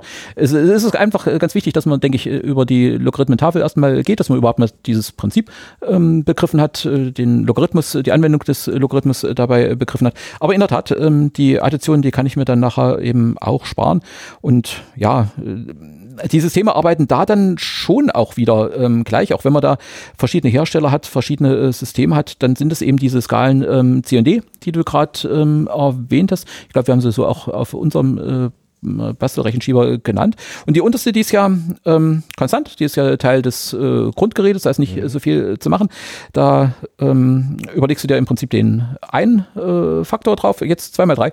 Ähm, die zwei schiebst, nimmst die eins auf der ähm, Zunge drüber, schiebst die äh, eins zur Seite über die zwei und unter der drei äh, lese ich dann jetzt wieder auf der unteren Skala ab mhm. und krieg dann eine sechs. So, jetzt sind sie alle schön am Basteln und alle schön ja, ausprobieren. Alle am Schieben. Ja, das ich, können die Hörer zu Hause dann auch machen. Ich bin finde es ganz interessant. Ich habe jetzt einen anderen äh, Schieber ah. hier genommen und okay. der hat auch tatsächlich, äh, also das ist wieder dieser, der auf der Rückseite den Spickzettel hat, von Nestler mhm. ist der hier. Mhm. Der hat auch diese Skalen C und D genannt, äh, die exakt genauso aussehen, nur ähm, ja etwas exakter in der äh, Schreibweise als in der Papierversion, wo ich also jetzt auch genau das gleiche tun könnte. Also genauso auf die gleiche Art und Weise multiplizieren, wobei 2 mal 3 ist jetzt was Einfaches, aber ich kann eben auch äh, 1,2 mal äh, Pi rechnen. Ähm, und indem ich äh, die 1 auf die 1,2 setze und dann gucke, wo ist mein Pi gelandet, mhm. auf, äh, auf der mittleren, auf, meinem, auf meiner mhm. Zunge mhm. und gucke, was da für ein Ergebnis herauskommt. Genau. Und da bist du so bei knapp 4. ja ja, Genauigkeit, das ist eigentlich so das Thema. Ne? Da, daher äh, so dieser, dieser Schätzlattenbegriff. Also man musste sich dann halt überlegen, ob die Genauigkeit ausgereicht hat oder nicht. Aber es war zumindest, wenn man die Größenordnung wusste, schon mal ein Anhaltspunkt. Ja. Und für viele praktische Anwendungen reichte das ja auch. Also der Ingenieur, der nun überlegt hat, wie viel Stahl er so pro wie viel Beton da zu versenken hat, der wusste halt aus Erfahrung, dass äh, die Anzeigegenauigkeit auf diesem dafür spezialisierten Rechenschieber dann auch ausreicht. Ja, natürlich ähm, hast du heute mit einem Computer oder mit einem mhm. Taschenrechner äh, ähm, eine viel größere Genauigkeit. Mhm. Jetzt, ähm, wo wir irgendwann dann auch so ein bisschen ins Alter kommen, spielt auch die Brille eine Rolle und ja, muss ja, man da ja. Äh, recht. Ja, ja, ich habe ja auch schon so eine Greisenbrille mit. Ich weiß nicht so ganz genau, wie mein Lehrer das damals gemacht hat. Hat mhm. mich im jungen Alter auch nicht ganz so sehr interessiert. Mhm. Ähm, mhm. nee, klar, das mit dem Ablesen ist dann natürlich schon eine Geschichte. Allerdings, äh, gerade wenn wir jetzt in der Praxis, also jetzt hier im Bauingenieurwesen, ähm, mhm. die äh, Stahlbetonbewährung uns anschauen, mhm. das sind ähm, so viele ähm, mhm. Ungenauigkeiten in der Modellbildung. Mhm. Jedes Modell eine Abstraktion.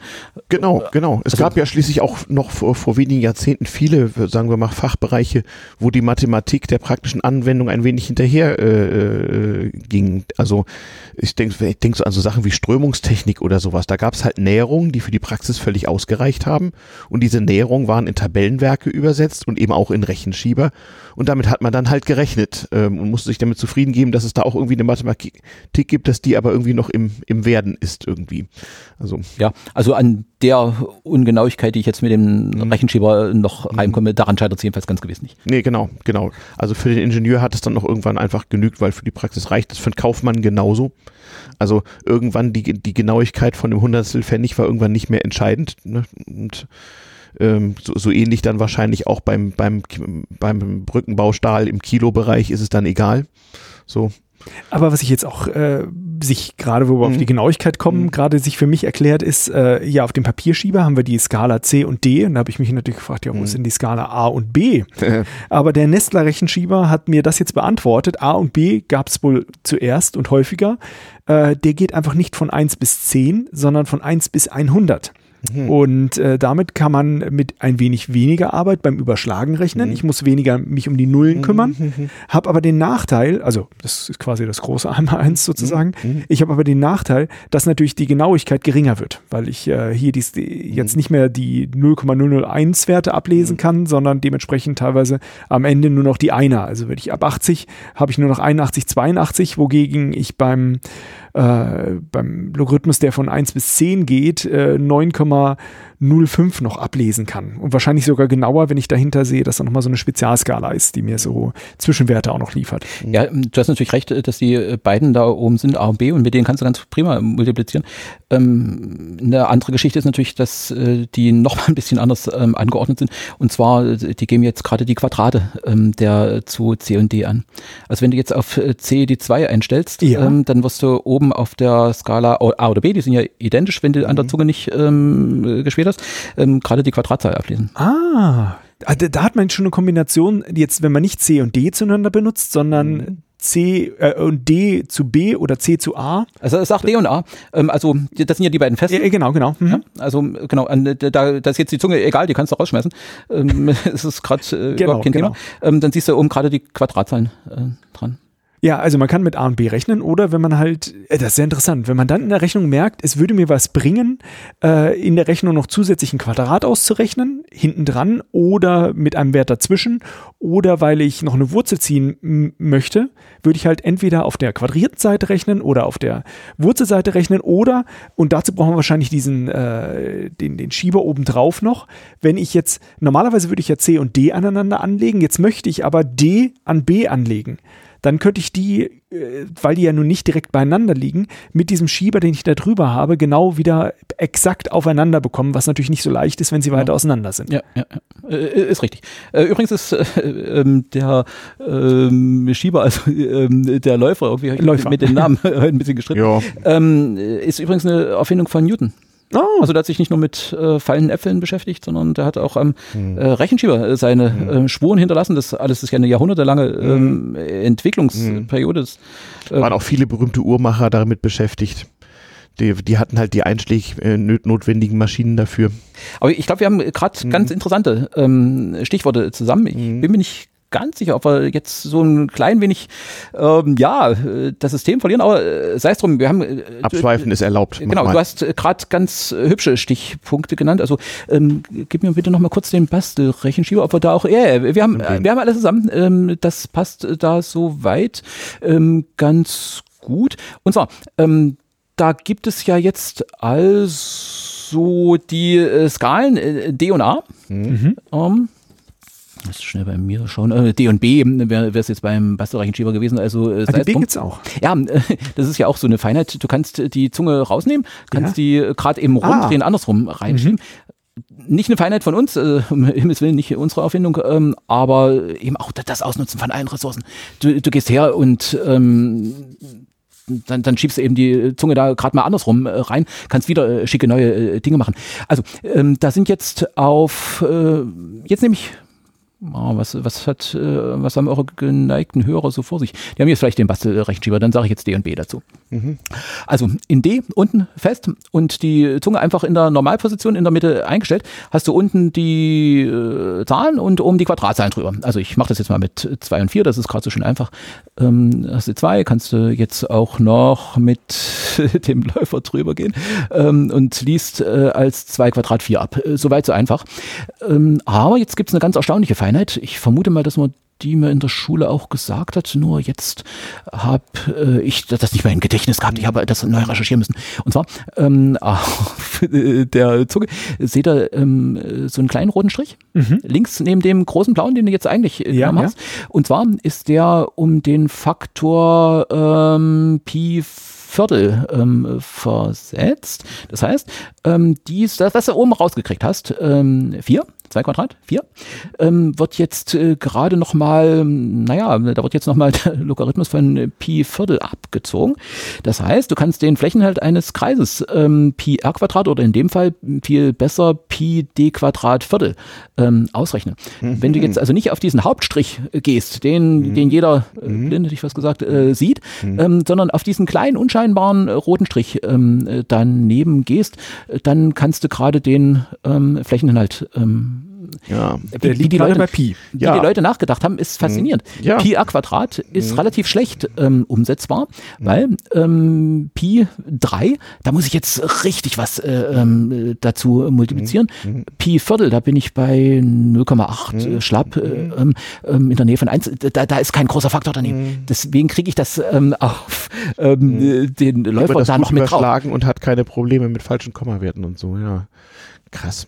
Hm. Also äh, das Ding äh, hat so viele naja, ähm, kleine Feilen. Ich, ich, erinnere mich gerade, neben der Logarithmentafel hatten wir natürlich auch das andere dünne Heftchen, wo dann diese ganzen Formeln, also das so mit, mit Inhalt von Kreisen, Kegeln, Kugeln, das hatte man noch auswendig zu wissen. Und wenn es schwieriger wurde, hatte man so ein Büchlein, wo man das dann nachschlagen konnte. Ja, das Tafelwerk. Ja, die ja, genau. Formelsammlung, die gibt's ja auch immer noch. Also die werden ja, ja auch noch häufig benutzt, mhm. weil einfach man kann sich nicht alle nee, nee, ja, Zusammenhänge merken. Übersichtlich. Und also, allein, wenn mhm. man dann zur Integration kommt, also ableiten ist etwas, was äh, mhm. wirklich, also ableiten ist, dass ich äh, eine Bewegung mhm. umrechne in die Geschwindigkeit. Mhm. Das macht man mit dem Ableiten, mit dem mhm. Differenzieren. Mhm. Das ist etwas, was man einfach rein mechanisch umsetzen kann, aber wenn man integrieren will, mhm. dann muss man Glück haben, ob das Integral überhaupt existiert. Und mhm. an vielen Fällen muss man es auf eine Form zurückbringen, die man kennt oder in irgendeinem schlauen Buch steht. Und das sind dann so riesige Integraltafeln oder andere Integraltransformationen oder andere Zusammenhänge, physikalische ja, Näherungsformen, ja. die stehen sowas dann auch typischerweise drin. Oder allein, wenn man sich jetzt denkt, in der Finanzmathematik,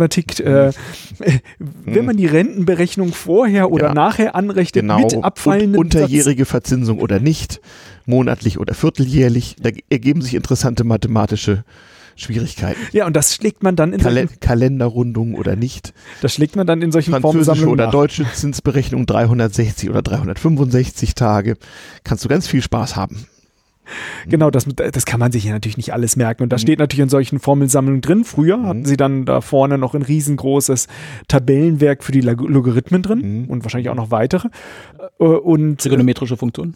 Ja, ja, ja, die sind aber auch hier auf den. Die sind natürlich ja auch drauf. Die sind hier auch drauf. Wobei ich jetzt noch nicht verstehe, wie ich sie benutzen kann. Ja, so ganz einfach ist das natürlich auch nicht. Ähm, du, aber du könntest, äh, nee, das müsste jetzt ganz normal gehen. Du hast ja oben diese äh, Skala S. Ja, die Skala S, da steht rechts daneben äh, Winkel und Sinus. Genau. Ähm, also beispielsweise könntest du ja jetzt, äh, jetzt bloß keinen Fehler machen, ähm, äh, auf die 90 gehen und äh, dann unten auf der eigentlich immer zu verwenden Skala D hingehen und da siehst du dann eine 1. Ah, 97 ah, Grad gleich 1. Gut, also das ist in, in Grad äh, genau. die Einteilung, ja, ja, nicht ja. in, in, in, äh, in Bogenmaß. Also Bogenmaß. also nicht in Pi. Äh, und ich kann. Und hier ist 30 äh, Grad, ähm, äh, siehst du die 0,5 drunter? Mhm, mhm, Genau, genau. Und wenn ich jetzt zu einem bestimmten, wenn ich jetzt einen bestimmten Sinuswert ausrechnen möchte, kann ich das damit tun? Äh, du meinst den Augustinus? Hm? Den Arcosinus? Nee, oder ich möchte Sinus von ja, 1,5 ausrechnen. Also äh, Sinus von 1,5 Pi, von Pi halbe, ähm, äh, nee, das wäre ein bisschen ja, ja, Pi von, äh, nee, von 45 Grad. 45, na klar, äh, also du gehst oben auf der Skala S, ja. gehst du auf die 45, ja. gehst also jetzt mit dem Läufer drauf. Ähm, und ach, natürlich, ja, ja, ja, stimmt, die 0,7, das ist ja ungefähr äh, Wurzel zwei halbe. Ja, das sieht man ja genau. sofort. Da ja. brauche ich ja den Läufer überhaupt nicht dazu. Naja, äh, ja. die Zunge, die Zunge brauche ich. Die, die Zunge brauchst du nicht dazu. Genau. ah, genau. okay, okay. Ja, ja, genau. Mhm. Ah, geschickt. Ja, und umgekehrt äh, entspricht, erklärt sich natürlich genauso. Da kann ich gucken, wann mhm. kommt der Wert. Aber ich muss alles, was über 90 Grad hinweg geht, mhm. äh, immer durch die, ja, durch Symmetrien vom Sinus und Cosinus äh, natürlich wieder entsprechend berechnen. Jetzt kommen natürlich ein Haufen spannende äh, Sachen ähm, mit rein, wo wir da jetzt äh, gerade mhm. dabei. Also ich nehme das jetzt mal zum Anlass, ähm, auch nochmal äh, rauszukehren, dass zu der so guten alten Technik auch eine Menge Wissen äh, mhm. drum ist. Ähm, man könnte sich jetzt natürlich die Frage stellen, ist so viel Wissen damals im Mathematikunterricht vielleicht auch ähm, gelehrt worden, um überhaupt den Rechenschieber anwenden zu können? Schau mal, ähm, also der hat ja nur das Intervall, äh, wenn du jetzt oben auf die Skala S gehst, von 6 Grad bis 90 Grad. Mhm. Ja? Ähm, wenn du jetzt also auf ähm, 110 äh, Grad gehst, dann das ist schon deine Aufgabe, dass du rauskriegst, dass du bei 80 Grad ähm, ablesen äh, solltest. Ja, also wo die Differenz von, mhm. ähm, oh, was habe ich jetzt gesagt? 110 äh, Grad habe ich glaube ich gesagt, dann hätte ich 70 sagen sollen. Mhm. Ähm, also wo die gleiche Differenz ähm, zu 90 Grad ähm, ankommt. Ähm, Sinus und Cosinus, ähm, mhm. da müsstest du was über das Verhältnis von den beiden wissen. Eine Musste Cosinus, ich heute auch nochmal nachgucken. Die Hirnzelle war verstorben in den 35 Jahren. Cosinus-Skala ist nicht dabei. Mhm. Mhm. Jetzt kommt das nächste ganz äh, interessante.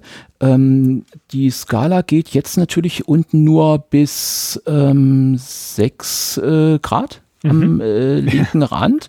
Ähm, und unter 6 Grad gibt's dann keinen Sinus. Oder also wir haben ein Problem. Ähm, ich äh, komme ja dann nachher unter die ähm, 0,1 äh, Grenze drunter. Jetzt sage ich einfach mal so 6 Grad ist der äh, Sinus davon ein bisschen mehr als 0,1. Kurz danach fällt er unter 0,1. Und jetzt ist mein Rechenschreiber ähm, zu Ende. Und schon wieder bin ich geplatzt. In guten Fällen, gute Fälle sind wir jetzt hier beispielsweise, also gibt's ja jetzt unten noch diese Skala ST. Mhm. Da kannst du unten ähm, nochmal ähm, weitermachen. Da geht's jetzt ähm, praktisch mit der 6 am rechten Rand ähm, ah. wieder los. Du darfst die 1 nur nicht als 1 verstehen, sondern mhm. so viel Mitdenken und Überschlag muss sein. Ähm, das wäre dann die 0,1. Mhm. Ähm, die Skala geht jetzt bis 0,6 Grad. Mhm. Äh, das ist ganz interessant, äh, dass da jetzt also gerade, ähm, naja, das Zehnfache von 0,6, von 0,6 bis 6 ähm, geht sie. Und unter 0,6 ist nun allerdings wirklich Ende im Gelände. Jetzt kommt wieder Mathematik und zwar, ähm, äh, wenn der Winkel jetzt sagen wir mal Phi heißt, ähm, Sinus Phi gleich Phi für ganz kleine Winkel. Für ganz kleine Winkel, das wäre jetzt schon im Bereich von ähm, diesen wenigen Grad äh, der Fall im Prinzip gewesen. Aber wenn ich jetzt noch kleiner wäre, umso besser natürlich. Äh, Taylor-Reihenentwicklung und sowas kannst du ähm, überlegen, dann in Bogenmaß, okay, klar, jetzt äh, Einheit wechseln, ähm, dann ähm, brauche ich eigentlich keinen Rechenschieber äh, mehr, dann ist der Winkel sein eigener Sinus was man sich, äh, was mhm. du, was jetzt gerade, was wir daran erkennen, ist, ähm, wenn man, wenn man sich den äh, Sinus aufmalt, äh, da hat man so diese, diese Kurve, die hoch und runter geht. Und äh, wenn man dann aber äh, sozusagen die Gerade y gleich x, die Ursprungsgrade äh, dazu malt, sieht man, dass für kleine Werte diese ganz nah beieinander sind und eigentlich kaum noch voneinander unterscheidbar sind. Und der Grund ist dahinter, dass ähm, höhere Potenzen, die den Sinus auch, auch ausmachen, das ist ja mhm. genau Potenzreihen, Taylorreihen, äh, dass die einfach dann absolut vernachlässigbar werden und sehr mhm. viel schnell äh, einfach gar keinen Fehler mehr machen. Das heißt, ich, ich kann den Sinus einfach im Bogenmaß ausrechnen. Jetzt ist Bogenmaß in Vielfachen von Pi typischerweise äh, gerechnet und nicht in den Grad, aber dann macht man halt durch 180 Grad mal Pi äh, und das ist dann der Wert des Sinus. Also durch 180 mal, das kann man wiederum auch mit dem äh, äh System hier rechnen. Genau. Aber einfach indem man einfach diese Multiplikation durchführt. Genau, aber das sind eben auch, ähm, das, das fasziniert mich äh, auch daran, dass, ähm, oh, jetzt nochmal korrigieren, danke, ähm, äh, dass da so viel Wissen ähm, auch notwendig ist mhm. ähm, an den Kerl, der das macht. Ähm, heute nimmst du einen Taschenrechner, drückst drauf, äh, kommt für alle möglichen Winkel der Welt ähm, der Sinus äh, dabei raus. Äh, dieser Zusammenhang, dass für kleine ähm, Winkel ähm, der Sinus eben gleich gerade mhm. dem Argument ist, was man ja auch in der Modellierung, wenn ich mir irgendeine Differentialgleichung herleite, was weiß ich, ähm, ganz oft eine Rolle spielt, dass man sagt, naja, Thermo höhere Ordnung, die äh, vernachlässige ich mhm. mal gerade. Mhm. Das hat eigentlich in Grenzen der Schüler äh, damals schon mit äh, verarbeiten müssen, wenn er. Also es war in gewisser Hinsicht sicherlich ein pädagogisches Instrument, aber ich kann mich auch noch erinnern, es hat natürlich auch die mathematisch Begabten von den anderen stark differenziert. Also wir haben in der Klasse dann irgendwann fünf, sechs Leute gehabt, die das hatten, das durchdrungen irgendwie und die meisten anderen konnten das mechanisch irgendwie bedienen und mit Sorgfalt ab. Äh, äh, an Werte dort abnehmen und dann gab es ein paar Bedauernswerte, denen hat sich das nie erschlossen, aber das ist ja immer so. Ja. Also, äh, aber das stimmt, man musste mehr wissen und mehr nachgucken und diese Aha-Effekte jetzt mit den Skalen und so, an die kann ich mich auch erinnern. Also man konnte immer noch eine seltsame, noch eine, eine, einen Zusammenhang feststellen, dem, der einem erstmal nicht aufgefallen war. Ja, man muss aber auch lernen, wann muss man etwas bis zum letzten mhm. Komma ausrechnen und ja. wann kann man sich das sparen und einen anderen Weg benutzen. Genau, das war sicherlich auch praktisch, ne? dass man eben sagen konnte, okay, und genauer müssen wir es nicht wissen, weil, weil äh, unter einem Pfennig rechnet der Kaufmann sowieso nicht oder eben un, unter einer halben Tonne ist dem Bergmann dann auch egal und so weiter und so fort. So kann man es dann halt, also hat man uns das halt erklärt, dass es da schon noch Phänomene sehr kleiner Werte geben könnte. Das war dann so Kapitel, da kriegen wir später so. Ja, dieses Beispiel, was, was, was du gerade, Ralf, auch genannt hattest, dass man auch in der physikalischen Modellierung oft diese Identität vom Sinus und vom X benutzt, das mhm. ist so ein ganz typisches Beispiel, ist das mhm. Fadenpendel. Das Fadenpendel, das, mhm. man nimmt, nimmt einen Faden und mhm. ein Gewicht dran ja, genau. und wenn sich das hin und her bewegt, dann mhm. ist die Rückstellkraft ja immer dadurch gegeben, dass die Gravitation nach unten mhm. zieht. Ja. Und äh, dass der, dass es nur tatsächlich, wenn er ausgelenkt ist, eine Rückstellkraft gibt, dann muss man dann das Kräfteparallelogramm mhm. bilden mhm. und die Kraft, die Erdgravitation teilt sich auf in eine tangentiale mhm. Kraft, die tatsächlich wieder zurückschiebt mhm. und eine zentrifugale Kraft. Zentrifugale oder ja, äh, einfach senkrecht auf ja. die tangentiale, ja. radiale Kraft, die einfach keine Rolle macht, weil die verschwindet äh, in, in, der, in den Faden. Und wenn man das ausrechnet, dann merkt man, da braucht man Trigonometrie, da muss man Sinus, Cosinus berechnen und tatsächlich stellt sich fest, ja. wenn ich auslenke, äh, Sinus vom Phi der mhm. Auslenkung mal die mhm. Gravitation ist die mhm. Rückstellkraft. Mhm. Jetzt werde ich aber typischerweise so ein Pendel nicht bis zum Anschlag ganz nach oben auslenken, sondern nur ein ganz klein bisschen. Und wenn man sich dann überlegt, so, hm, diese Auslenkung, Pi mal Daumen, das ist Sinus, ist ungefähr x im Bogenmaß, wird die Differentialgleichung plötzlich ganz leicht und man kann es sehr einfach lösen und man merkt, sich, merkt dann sofort, so ein äh, Pendel muss sich wie eine Sinus- oder Cosinus-Schwingung, je nachdem, was für eine Phase man hat, hin und her bewegen und man kann ganz leicht die äh, Periodendauer und anderes ausrechnen, mhm. was in dem Fall, wo man genau rechnen mhm. würde, äh, mhm. tatsächlich viel, viel komplizierter wäre, weil man äh, plötzlich dann eine elliptisches Integral ja. lösen muss und das wird dann einfach so aufwendig, dass man das dann kaum mehr ohne Computerhilfe genau. machen kann. Und das Problem mit dem Pendel, das hatten jetzt zum Beispiel schon früher die Uhrmacher, ne? mhm. ne? die dann also äh, äh, übrigens auch durchaus noch im 20. Jahrhundert irgendwelche elektromechanischen Zeitschaltuhren für irgendwelche Steuerungssysteme mit Pendel regulieren mussten. Die hatten dafür auch Rechenschieber und Tabellenwerke. Du, du glaubst doch nicht, dass die Differentialgleichung bis zum Ende berechnet haben. Das 1925, kein das, Stück. Das Spannende wird ja dabei, äh, jetzt sage ich, man kann das vereinfachen, das mhm. macht man in der Überschlags Vertragsrechnung über Sinus x mhm. gleich x für die kleinen Ausschläge. Mhm. Nur wenn ich das dann aber doch genau wissen will mhm. und sage, jetzt muss ich diese Periodendauer mhm. entweder auf zwei Nachkommastellen mhm. genau haben oder auch für größere Ausschläge haben, mhm. dann muss ich plötzlich ähm, das ja numerisch rechnen, ganz mhm. komplizierte Gleichungen. Das macht man einmal. Ja, riesige Iterationsverfahren womöglich. Exakt. Aber die, das macht man einmal, schreibt sich das in Tabellenwerke früher rein. Ja.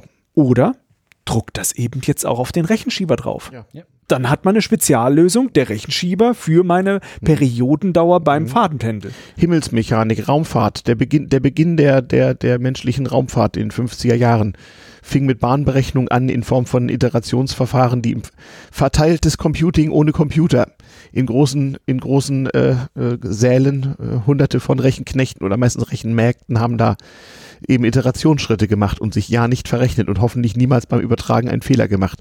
Der konnte sich im wahrsten Sinne des Wortes potenzieren.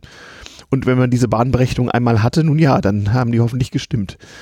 Das hat man hinterher empirisch rausgefunden. Ja, es hilft einem viel, wenn man weiß, wie man etwas rechnen kann. Man mhm. muss es dann auch tun können. Und wenn man noch keinen mhm. Computer hat, muss man Also es ist offenbar eine finden. Disziplinfrage. Meine Mutter war mal Rechnerin bei einer Lebensversicherung, musste so äh, Tarife so berechnen. Und die hat gemeint, das ist irgendwie ein Prozent Rechnen und 99 Prozent Disziplin.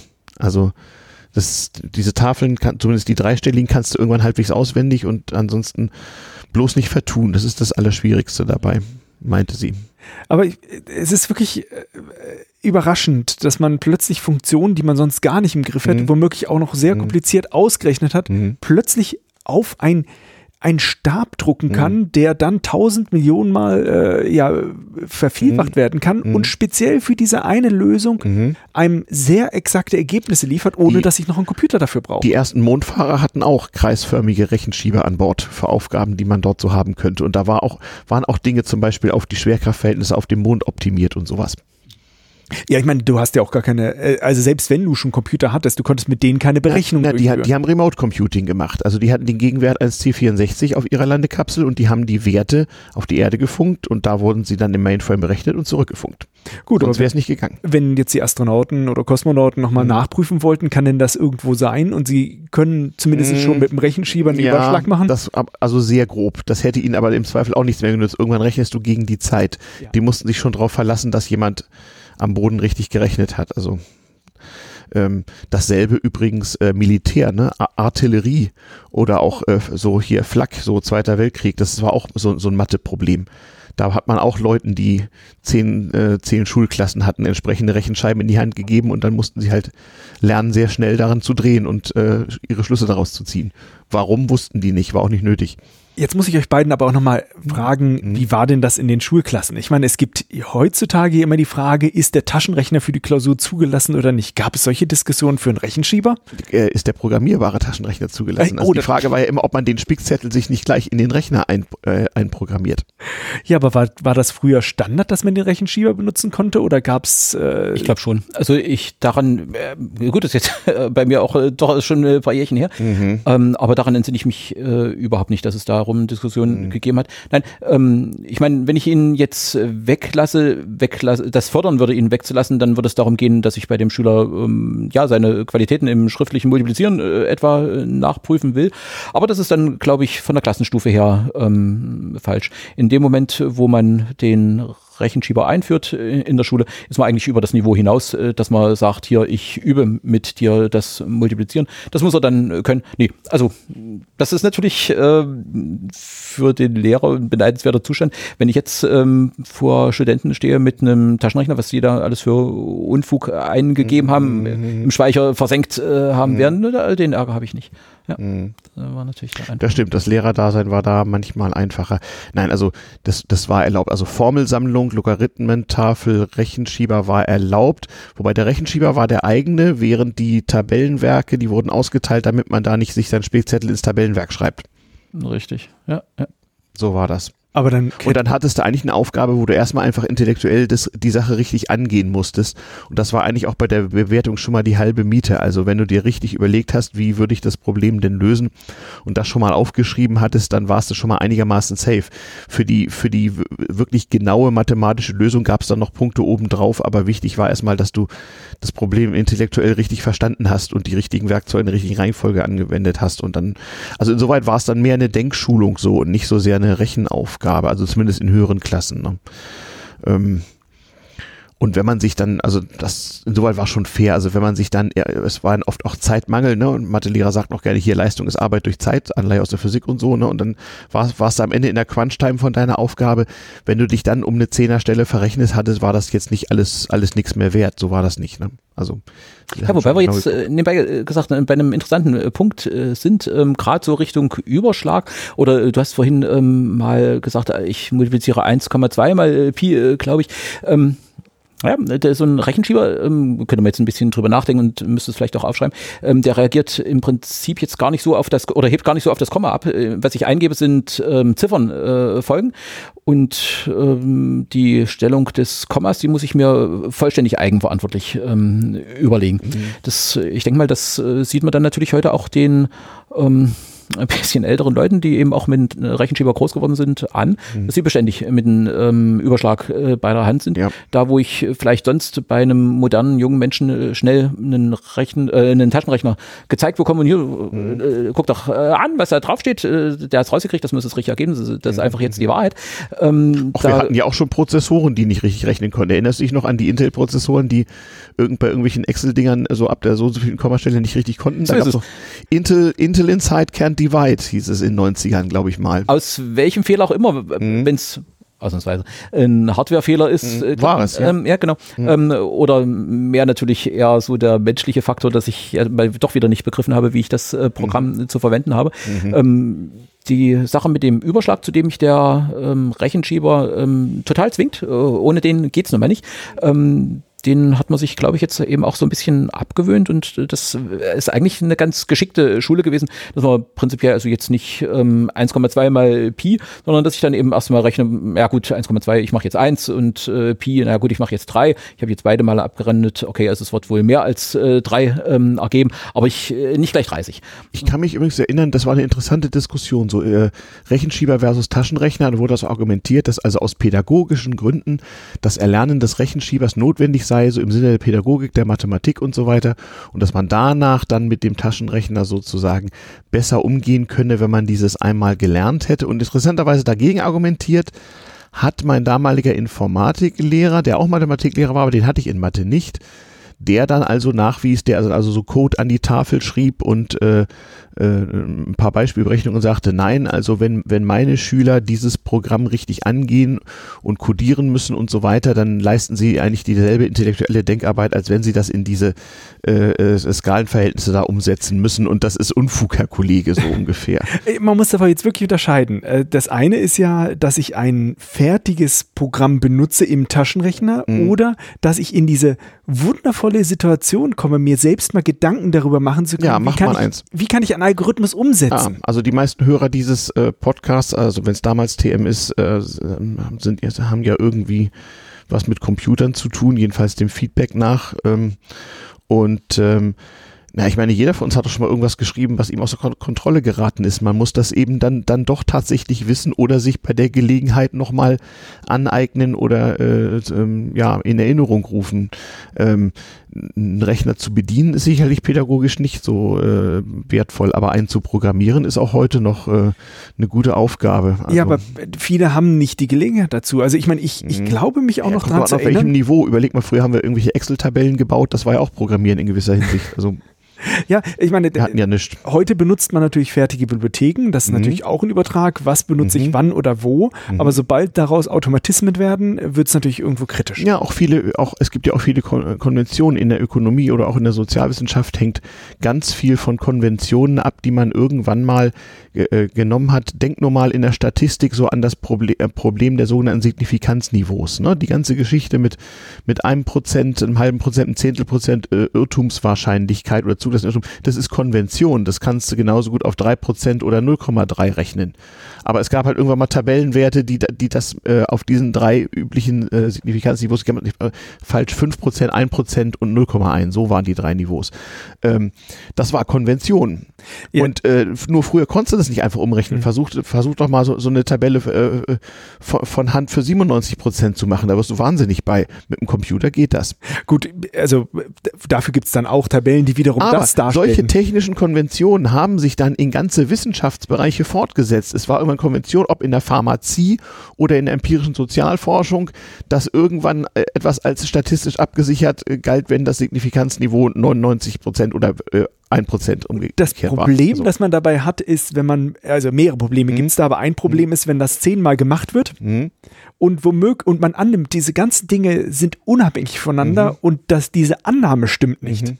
dann kann es zu solchen Einbrüchen kommen, wie bei der Finanzkrise. Richtig. Oder dass man plötzlich Paper über etwas geschrieben hat, wo einfach die ganzen Fehler sich addieren, mhm. dass einfach so viele angenommene Wahrheiten irgendeine Kette davon mhm. nicht funktioniert, sie ja. irgendwo zerreißt und die Wahrscheinlichkeit, dass sie zerreißt, höher als 80 Prozent wird, wenn man zu viele.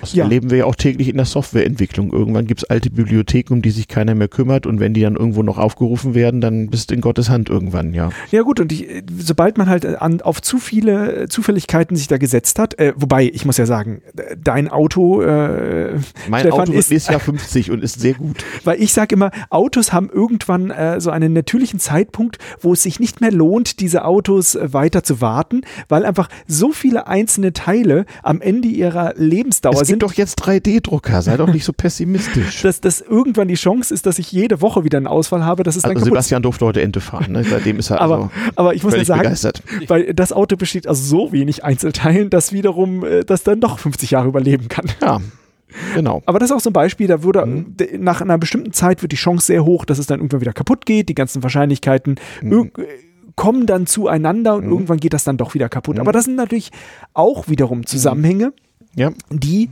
per Hand schwer zu berechnen sind, mhm. schwer auch zu managen sind, mhm. wobei man natürlich also dann solche also, Risikoabrechnungen ja, und diese Autos wurden ohne kann. Computer konstruiert. Die, wurden, die wurden schön mit Durchschreibpapier am Reißbrett mit Tabellen berechnet und das hat alles funktioniert. Das Auto hat eine aus Magnesium gegossene Vorderachse, da hat der Ingenieur nicht gewusst, wie er das, äh, wie die Mathematik bei dieser Gusstechnik ist, aber er hatte eine Tabelle mit 100 Jahren Erfahrung. Das hat gereicht.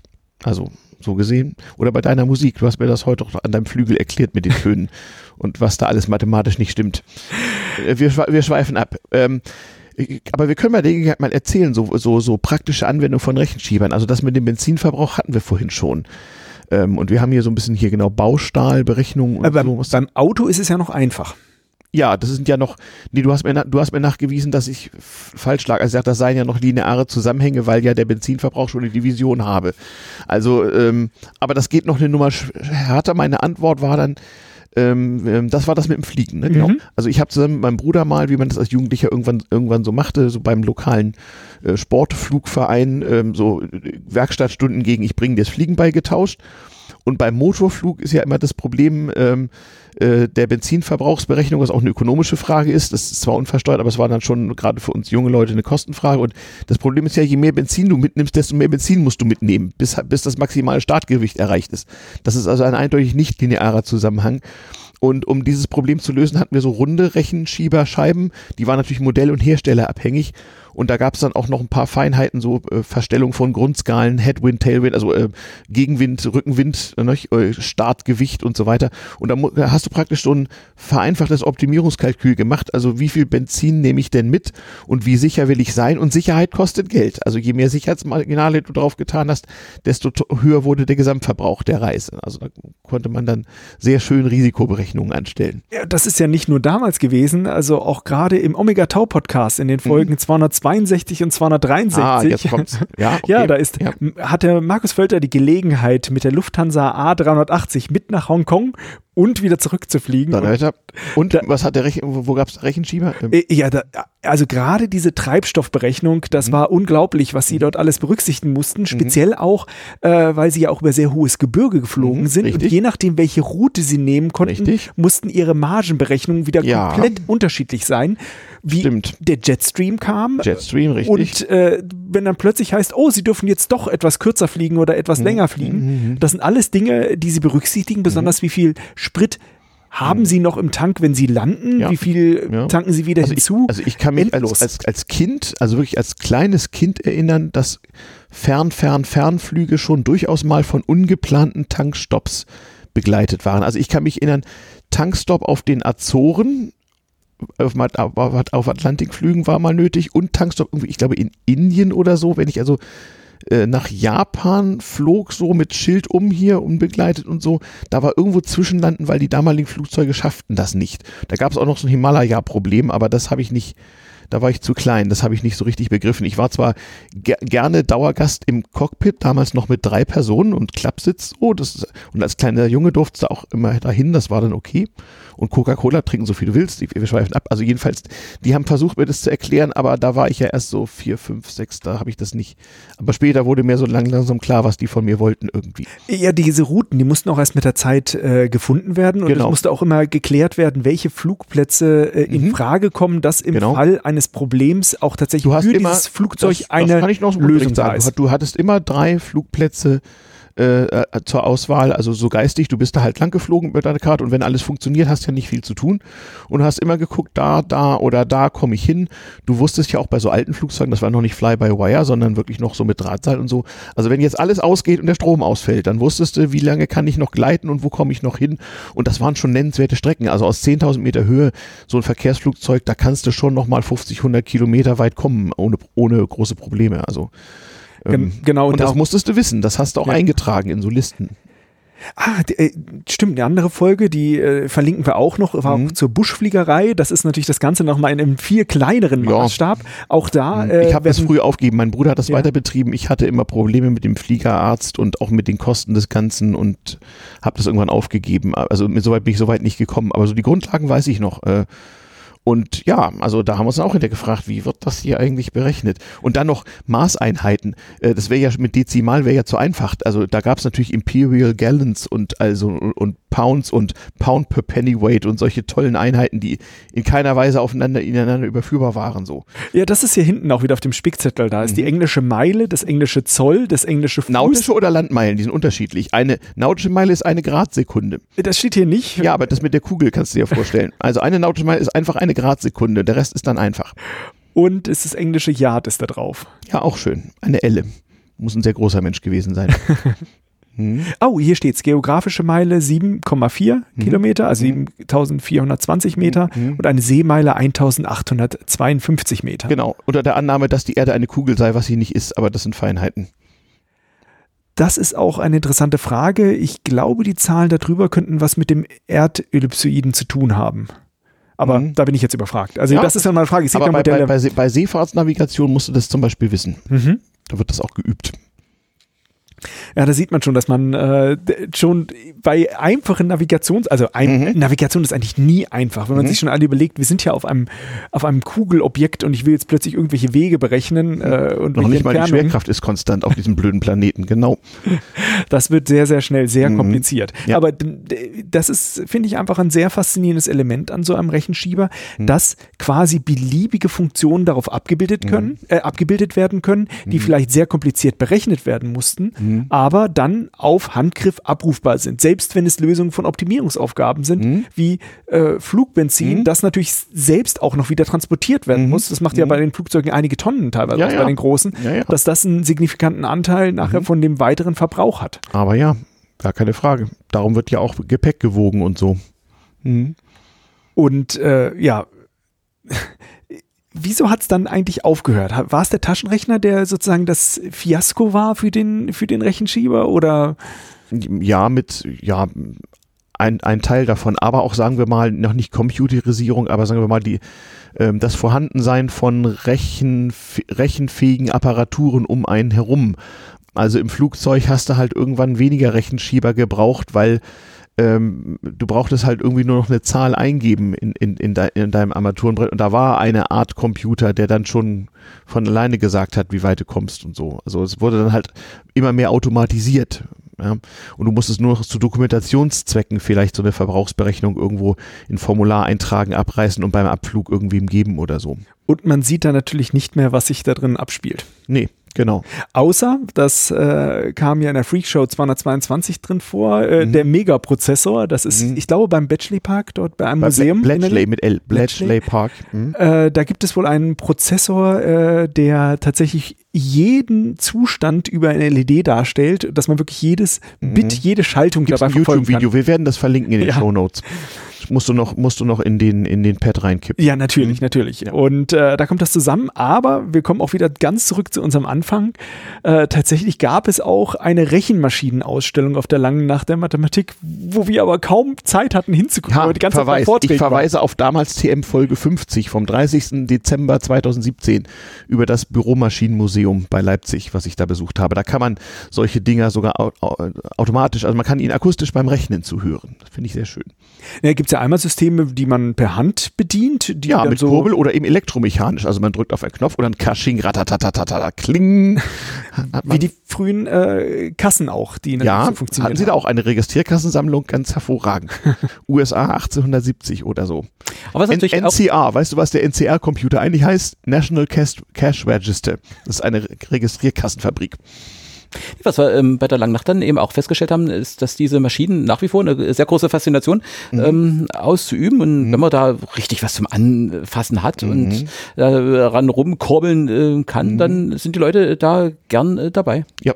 Und das war ja auch, ein, von wegen den Aufwand würde keiner treiben. Das war ja auch eine riesige feinmechanische Industrie. Also gerade im Großraum Leipzig gab es mehrere Fabriken für sowas. Und so eine komplizierte mechanische Rechenmaschine kostete so zu Kaisers Zeiten mehrere tausend Goldmark. Das bedeutete, die kostete mehrere Jahresgehälter des Ingenieurs, der sie bedient hat. Aber äh, da bekommt das Rechnen plötzlich wieder eine haptische, akustische und spürbare Komponente. Das riecht auch nach Schmieröl. Mhm. Äh, Andere sagen, sie, sie hören dem Rechner zu, wie die Festplatte rattert. Das passiert ja jetzt auch nicht Wir mehr mit konnten doch früher auch unseren Nadeldruckern anhören, was sie gedruckt haben. Brauchte man gar nicht mehr drauf gucken. Aber äh, auch in deinem Vortrag hat man gemerkt, dass diese haptische Komponente äh, auf der langen Nacht, als ihr dann wirklich mit diesem Mhm. zwei, also man muss sich vorstellen, das ist ja ein zwei Meter großer äh, Rechenschieber. ja, genau. Den haben sie dann, äh, er hatte zwei Zwei Kollegen. zwei professorale Kollegen, die den Genau. Rechenschieber gehalten haben, wo dann das wirklich präsentiert werden konnte. Äh, Das hat natürlich schon gewisse Begeisterung bei den Zuschauern Haben ausgelöst. Publikum genau. eigentlich alle mitgemacht mit dem selbstgemachten? Ich denke schon. Okay. Ja, also äh, selber habe ich als Vortragender jetzt gerade nicht so ganz den Blick ver- dazu, ja, aber ähm, genau. Hm. Aber über die Fotos haben wir es gesehen. Die, ähm, die ähm, Anwesenden, also im Wesentlichen jetzt mal die Schüler, ähm, die haben das, äh, glaube ich, sehr äh, gern angenommen, konnten sich dann auch Hm. Ja, mitnehmen. das stimmt. Also für, für einen Schüler von heute muss das ein Ding aus einer ganz anderen Welt sein. So, hey. hm. Ja, wahrscheinlich. Obwohl, naja, wir müssen das mal vorführen. Wir machen ja beim Chaos Computer Club auch immer so Jugendprojekte, so wie Chaos macht Schule und sowas und Junghacker-Tage. Vielleicht kann man mal einen Analogrechner bauen, So von wegen, wie das so war damals, als wir nicht hatten. Hm. Ja, oder ein, äh, einfach ihn auch da zu verwenden, wenn man komplizierte Aufgaben rechnen will, mhm. wie zum Beispiel, man baut eine Wasserrakete. Mhm, wie ja. kann man jetzt nun die Verhältnisse miteinander berechnen? Mhm. Das ist eine kompliziertere Berechnung. Wie mhm. viel Wasser fülle ich ein? Welche, mhm. Bei mhm. welchem Gewicht kann ich welche Höhe erwarten? Dass man dieses schon vorbereitet, äh, so einen spezialisierten Rechenschieber ah, hat, okay. um dann denen die Möglichkeit zu geben, ich muss nicht alles hundertmal probieren, sondern manche Sachen auch schon im Vorfeld simulieren. Oder sie, ja genau, man macht einen Blanko-Rechenschieber und den müssen sie dann selber beschriften. Hm. Hm. Äh, Im Zeitalter des 3D-Drucks fallen mir völlig neue, völlig neue äh, Anwendungsbereiche ein. Ja, natürlich könnte man sich den Rechenschieber auch drucken. Wahrscheinlich eher die Runden, das ist wahrscheinlich einfacher mit der Technik, aber hm. Ja. Ja, klar, ist es mit dem Rund, ähm, es hat vielleicht seinen Vorteil, wo, wobei, also ähm, der, der Standardrechner ist äh, so was äh, Lineares mhm. hier. Ja, weil das auch so von der, von der Denke her, diese Linearität ist äh, wahrscheinlich ja. irgendwie einfacher. Das Aneinanderlegen von Strecken, so, mhm. so wie wir es vorhin mit äh, mhm. der Addition der Logarithmen hatten. Mhm. Während diese Scheiben hier im Flugzeug, die waren noch extra so gemacht, also Anfangszeit der Fliegerei, dass du die also mit dicken Handschuhen auch noch so bedienen können musstest. Alles ein bisschen grob schlechtig so, mit Raste so. Ja. Aber hier im, das ist Bauingenieurwesen, ja. die Fakultät, da ist es ja so, dass die Rechenschieber dann wahrscheinlich auch eine sehr große Historie hatten, weil einfach dort viele äh, baustoffliche Zusammenhänge damit auch abgebildet werden konnten. Gewiss, ähm, klar. Ähm, wobei, also da geht es jetzt natürlich über meine Zeit äh, deutlich hinaus. Äh, die Rechenschieber, die wir jetzt, äh, Gottlob, und äh, richtig im Neuzustand, also das ist Wahnsinn, was wir da gefunden haben. Mhm. Ähm, das, äh, ja, wenn ich jetzt mal ähm, da, ja gut, vielleicht haben sie sich ein bisschen länger gehalten, in der Tat. Ähm, allein der Taschenrechner setzt mir ja jetzt mein ähm, Gesetz, was ich zur Bewährungsermittlung brauche, noch nicht um. Also da könnte er sich ähm, ein bisschen länger ähm, gehalten haben. Weiß ich nicht, habe ich äh, nicht hm. drüber nachgedacht oder geforscht. Also ich hm. habe hier angefangen 2002, habe vorher in der Bauindustrie gearbeitet, hm. bis, äh, also angefangen in 90er Jahren, also da habe ich sowas nie gesehen. Ähm, hm. Ja, da war der Computer schon da. Also jetzt, ähm, der Taschenrechner ist an der Stelle vielleicht tatsächlich nicht der vollständige hm. Ersatz. Hm. Äh, da kann er sich vielleicht länger gehalten haben als in der Schule, wo es dann doch im Wesentlichen um Multiplikation äh, geht. Ähm, aber natürlich, äh, der Computer schießt dann äh, nachher ab. Ja, ich meine, wenn ich mir jetzt überlege, ich habe äh, hab vielleicht einen Beton in der Herd, also Beton, Beton, wenn der benutzt wird, Stahlbeton, gibt es einmal natürlich die Version, wenn er komplett neu ist und das ist ja nicht, wie er normalerweise funktioniert, sondern er ist ja immer leicht brüchig. Äh, und wenn man dann versucht, irgendwelche Aussagen darüber zu treffen, das sind mhm. ja sehr, sehr viele Erfahrungswerte, die da drin mhm. sind, wo ich wahnsinnig viele Werke mitnehmen müsste an Papier, mhm. um das zu messen. Und in einem so einem Stab äh, ist ja sehr viele von diesen Daten plötzlich mit einkodiert. Das ist viel kleiner mhm. auch als sozusagen das große Tabellenwerk. Äh, da kann ich mir sehr gut vorstellen, dass auf dem Bau sowas auch noch sehr lange mhm. benutzt wurde, als dass ich halt Also es gibt Buch immer noch Fälle, wo, wo das immer noch läuft. Ich habe neulich, ich, ich habe was gesehen in einem Krankenhaus und das war, glaube ich, Radiologie-Nuklearmedizin da brauchst du ja auch einfach Ab Abschätzlatten so zu Zerfallsprozessen, wie lange, wie viel und so.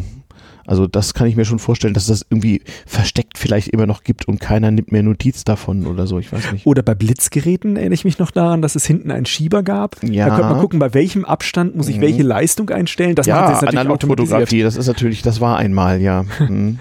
Ja, also ich sage mal, die Anwendung des Rechenschiebers heute sind sicherlich ähm, gering. Also das ja. Äh, ist sicherlich jetzt noch ein mhm. Euphemismus gewesen. Ähm, was es allerdings äh, nach wie vor gibt, äh, sind äh, Treffen der Freunde des Rechenschiebers. Ja. Ähm, also äh, da kann man Nerds aufgepasst, es gibt ein neues, eine neue Spielwiese. Hm. So ist es, hm. ganz gewiss. Also ich könnte jetzt nicht gerade sagen, wo in der nächsten Woche da wieder eine Veranstaltung ist, aber ähm, das wird es geben die Leute, die früher einen Rechenschieber hatten, die haben eine persönliche Beziehung äh, zu ja. dem äh, guten Stück entwickelt und genau. äh, wahrscheinlich im Zweifelsfall den auch nicht rausgerückt. Äh, du, Hände weg davon, das ist meiner. Ähm, ja, ich, also, ich habe meinen auch noch, ich weiß noch nicht wo. Hm. Ja. Ja. Und äh, dann gucken wir mal, ob nicht demnächst auf Thingiverse auch äh, äh die neue Rechenschieber-Generation zum 3D-Drucken Ja, vielleicht sollte man ist. zum Kongress eine Rechenschieber-Assembly äh, äh, anmelden. Mal sehen, was passiert. Also sehen wir, auch wenn der Rechenschieber irgendwann äh, gestartet hat, nachdem mhm. man gemerkt hat, äh, Logarithmentafeln sind doch etwas umständlich und ich muss noch dabei rechnen, er dann aber irgendwann abgelöst wurde vom Taschenrechner, so findet man ihn an verschiedenen Stellen noch wieder. Wenn auch manchmal vielleicht nur als Liebhaberobjekt. Mhm. Als Liebhaberobjekt, äh, auf äh, jeden Fall, ja, äh, das äh, denke ich schon. Oder auf Ebay gibt es da noch welche, ich weiß nicht genau. Äh, das ganz sicher. Aber trotzdem sieht man, äh, man, man, konnte den Rechenschieber nicht benutzen, ohne sich um die Zusammenhänge klar zu werden. Ja, das stimmt. Man musste überschlagen können, mhm. man musste auch die Beschränkung des Systems umgehen mhm. können, dass also nur bestimmte du Bereiche. Zumindest so ein bisschen Formelwissen, wenn du vielleicht auch nicht den Hintergrund ganz wissen musstest, aber genau auch so bei Trigonometrie, wo es es da auch so ein bisschen, bisschen umsetzen können. Ist für einen Didaktiker bestimmt ähm, ein sehr interessantes ja. Äh, Problem. Was haben wir damals in der Schule äh, gelehrt? Ähm, um eben auch gerade mit dem Rechenschieber umgehen zu können. Mhm. Was, also wenn ich es jetzt mal mhm. bös formuliere, obwohl es eigentlich gegen meine eigenen mhm. Intentionen geht, äh, dann lernen wir sicherlich in der Schule oder jetzt auch hier an der Hochschule mhm. ähm, noch Dinge, die wir vielleicht, auf denen wir vielleicht gar nicht so ähm, rumreiten müssten, weil, mhm. ähm, naja, äh, vor allem, oder vieles war vielleicht äh, dazu gedacht, um nachher ähm, Rechenschieber ähm, richtig ja, ähm, gut, äh, Fahrtabhängigkeiten, du, du erwähntest vorhin die Finanzkrise, also in der Ökonomie hat es das gegeben. Da haben sich Buchhaltervereinfachungsregelungen verselbstständigt, wurden nicht mehr hinterfragt, falsch interpretiert und dann hatten wir irgendwann den Salat. Shareholder Value oder sowas. Ne? Also, oder einer hat es halt ausgereizt. Also äh, eins von beiden. Wir schweifen ab, aber das ist völlig, das ist völlig okay. Das ist ein sehr interessantes Problem übrigens.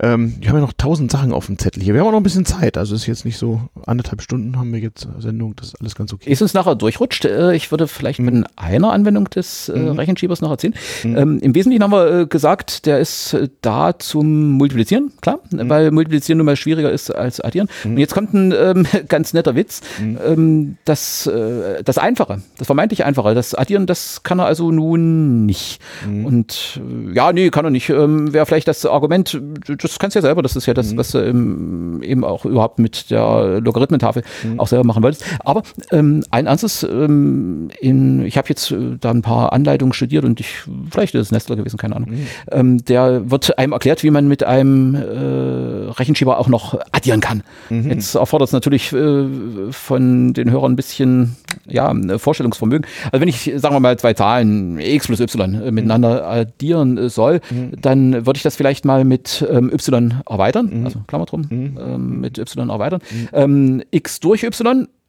äh, super Geschichte, das kann der Taschenrechner. Das ist ja eine Division, Multiplikation, Division kann er machen. Mhm. Ähm, y durch y, 1, mhm. gut, das kriegst du vielleicht hin. Also äh, x durch y habe ich mit einem Rechenschieber gemacht, 1 addiert, prima Sache, mal y.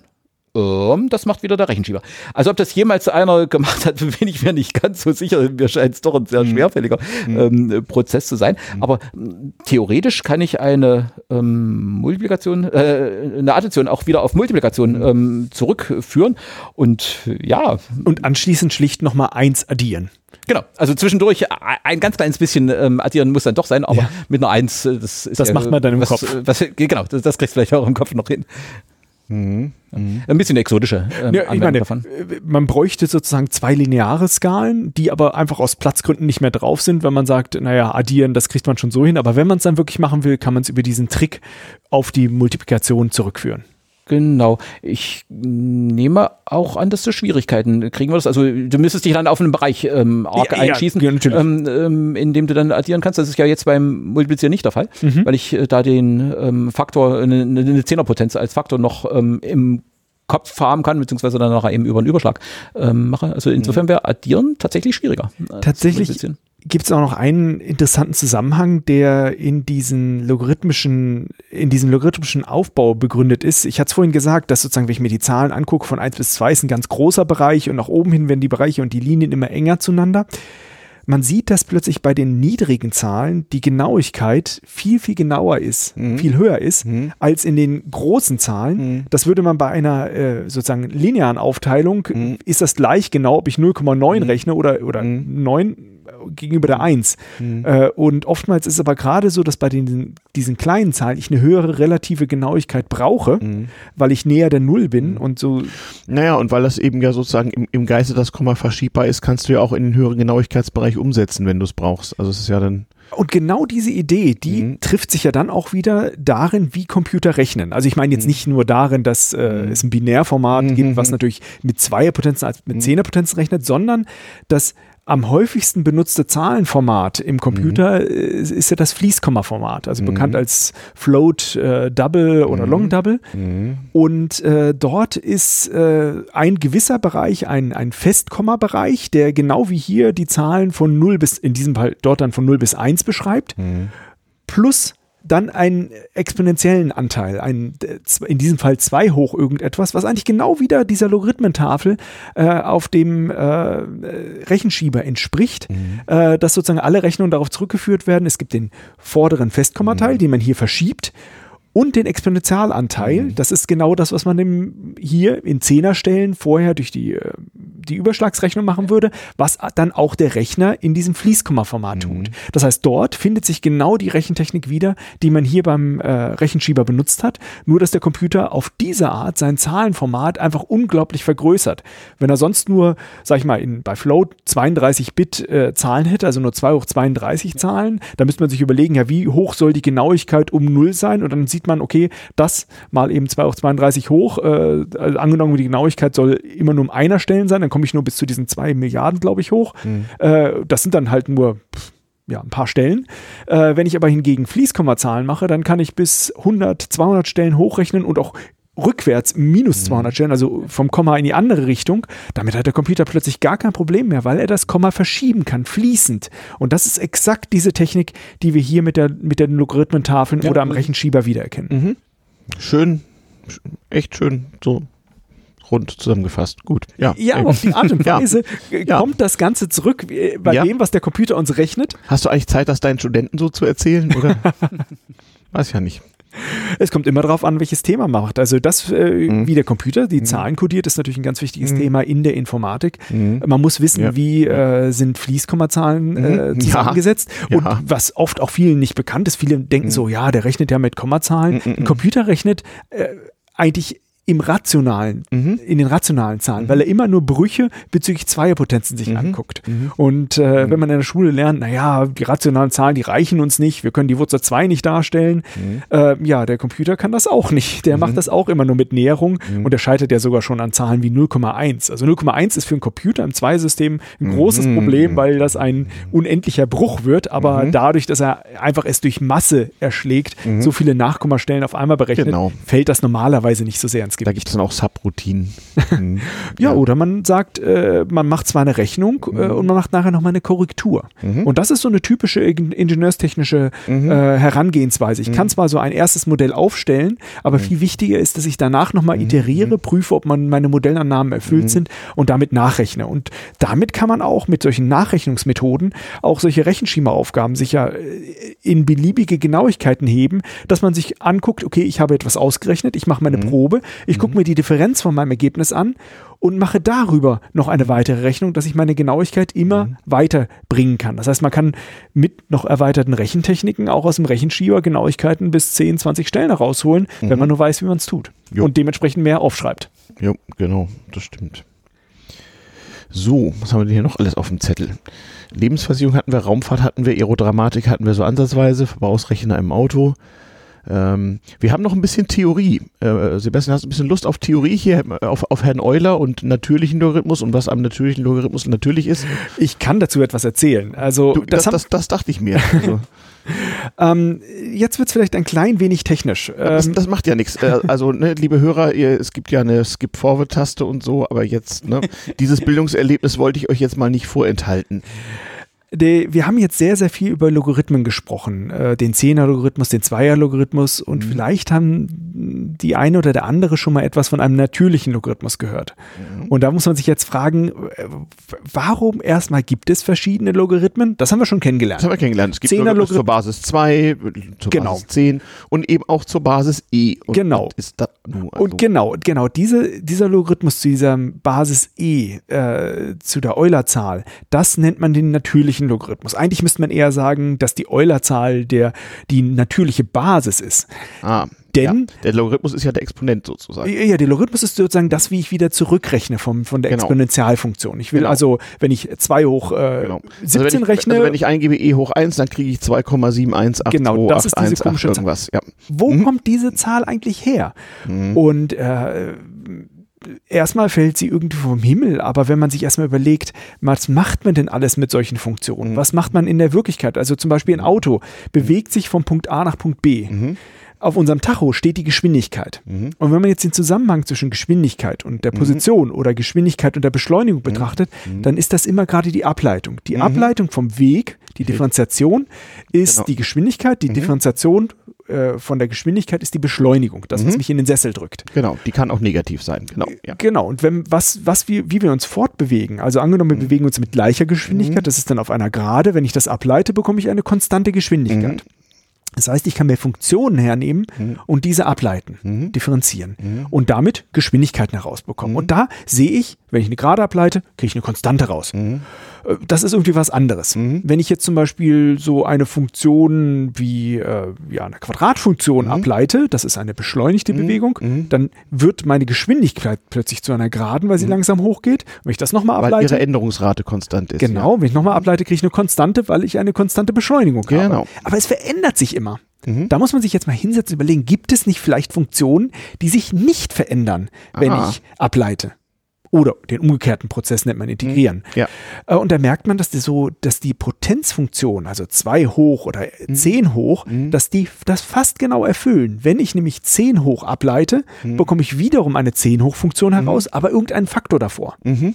Ja. Mhm. Bei 2 hoch auch, in die andere Richtung. Und dann merkt man, wenn ich eine bestimmte Zahl finde, Mhm. diese 2,7 noch was dort und da, diese Zahl potenziere und ich leite das ab und gucke mir das so als Kurve an, dann verändert sich die Funktion nicht mehr. Diese Mhm. Funktion hat plötzlich eine ganz besondere Eigenschaft bezüglich dieser ja, natürlichen Art, dass wir Mhm. differenzieren und integrieren, wie wir unsere Welt sehen. Äh, und dieser Zusammenhang tritt genau bei dieser Exponentialfunktion auf. Mhm. Den Grund, woher das kommt, kann man zum Beispiel auch sehen, das hattest du vorhin schon äh, genannt, Ralf, daran, dass diese Exponentialfunktion auch als eine Potenzreihe geschrieben werden kann, als ein unendliches Polynom. Das Polynom ist nämlich so geschrieben, dass ich 1, also x hoch 0, geteilt durch 0 Fakultät, das ist 1, plus x durch 1 Fakultät, plus x Quadrat durch 2 Fakultät, plus x hoch 3 Und so hoch weiter, 3 und so weiter, Fakultät und so weiter. Ja, ja, und so weiter. Wenn ich das jetzt differenziere, sieht man, dass so die Vorfaktoren, die durchs Differenzieren wegkommen, immer mit der Fakultät sich kürzen und die Reihe plötzlich wieder gleich bleibt. Nur der konstante Teil fällt, äh, weg. Und genau wenn man diese Reihe, auf, äh, diese Reihe aufstellt, diese unendlich lange Potenzreihe, merkt man, das ist auch wiederum die Exponentialfunktion. Und wenn ich das eh ausrechnen will, kann ich die einfach ausrechnen, indem ich 1 durch äh, äh, 1 durch 1, Mhm. 2 durch 2, plus 3 durch 6, eh, das Mhm. Und so weiter, Fakultäten ja. Mhm. einfach aufaddiere, komme ich zu dieser komischen Zahl e.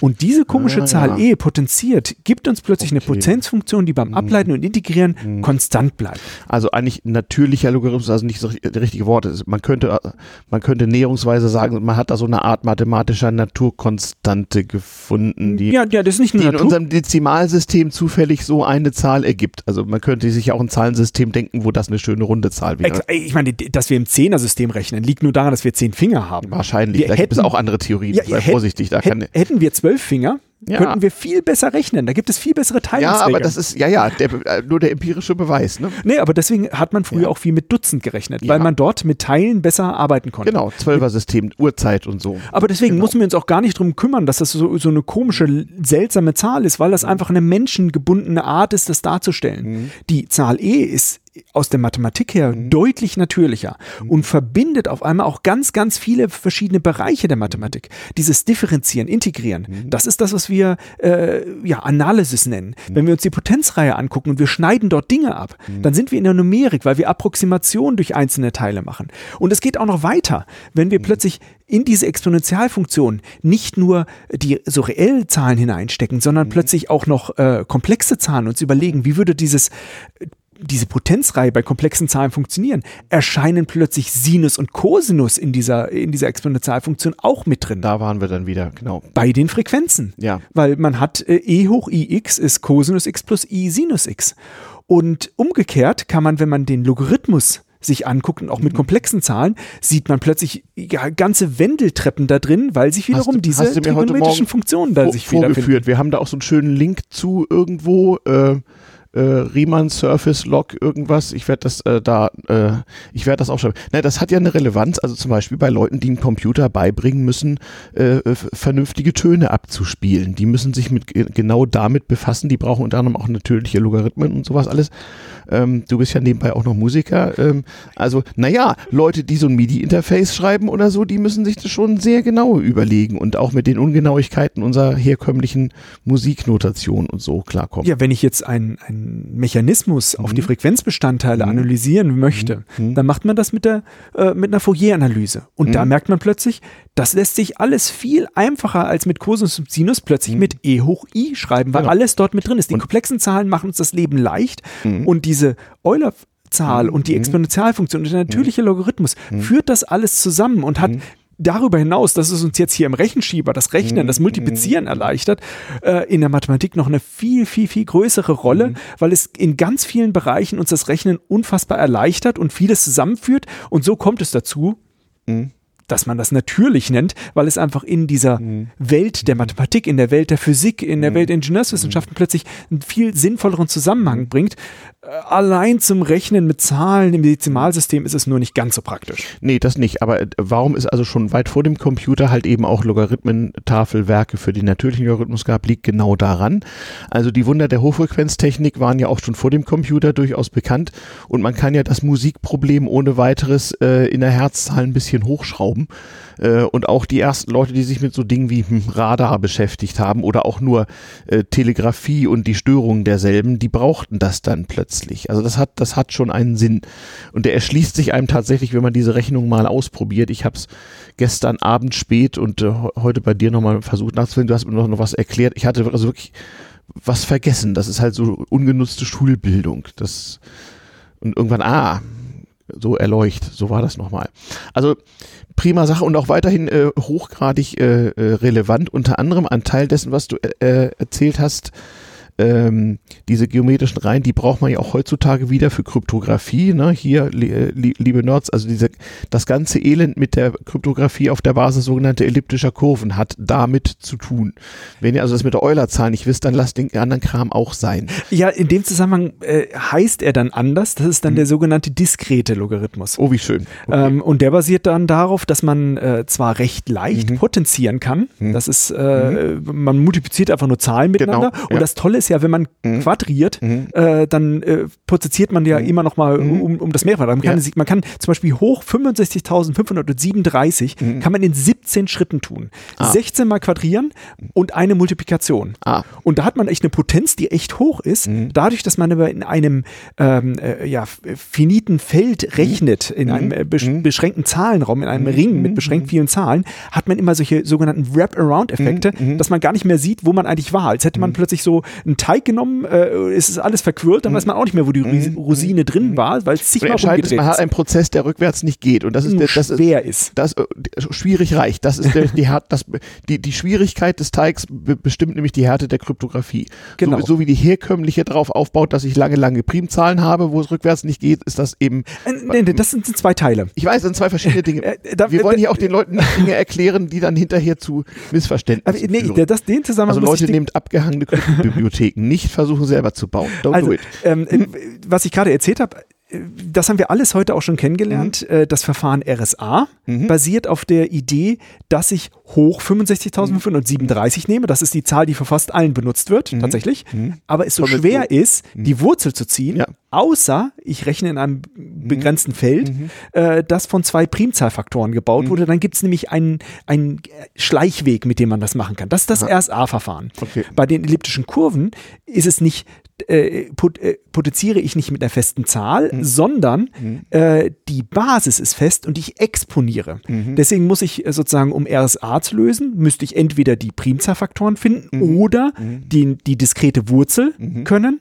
was ich mit dem Logarithmus auch hinkriegen würde. Da wäre es auch sehr einfach. Mach erst einen Logarithmus und dann Division.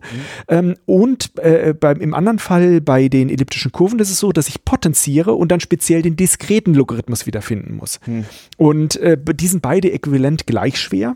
Mhm. Äh, nur, dass wir einfach Schön, bei den dass du das mal sagst. Das sind doch so Glaubenskriege unter den Kryptografen. Ja, ich meine, muss sagen, die RSA ist so mehr die westliche Methode. Genau. Die Kurven ist mehr so die, die, ja. die östliche Methode ja. gewesen. Die elliptischen Kurven haben den Vorteil, dass die Schlüssel kleiner sind. Mhm. Äh, aber im Grunde genommen sind die beiden relativ äquivalent. Nur das mhm. Konstrukt, auf dem man rechnet, mhm. ist deutlich komplexer im Fall der elliptischen Kurven, mhm. wo es auch immer wieder, ähm, also man hat einfach einen viel größeren Raum, in dem man rechnen kann, dass immer wieder auch Fragen gibt, ja, vielleicht gibt es ja jemand, der über ein ganz bestimmte elliptische Kurve noch Erkenntnisse hat, die niemand mhm. anderes hat. Mhm. Und genau dieser Verdacht entsteht immer, wenn es heißt, mhm. jetzt hat vielleicht die NIST oder irgendjemand mhm. anderes mhm. genau diese elliptische Kurve vorgeschlagen, mhm. äh, von der wir sonst noch nichts weiteres wissen, außer dass noch niemand anderes was außerhalb dieser Firma gefunden hat, dass es vielleicht da doch noch etwas anderes gibt, was wir nicht nachweisen. Das ist ein Problem, was du, was du, was sich nicht lösen lässt. Also die, die, nee, Zahl, kann man nicht die Anzahl ist unendlich.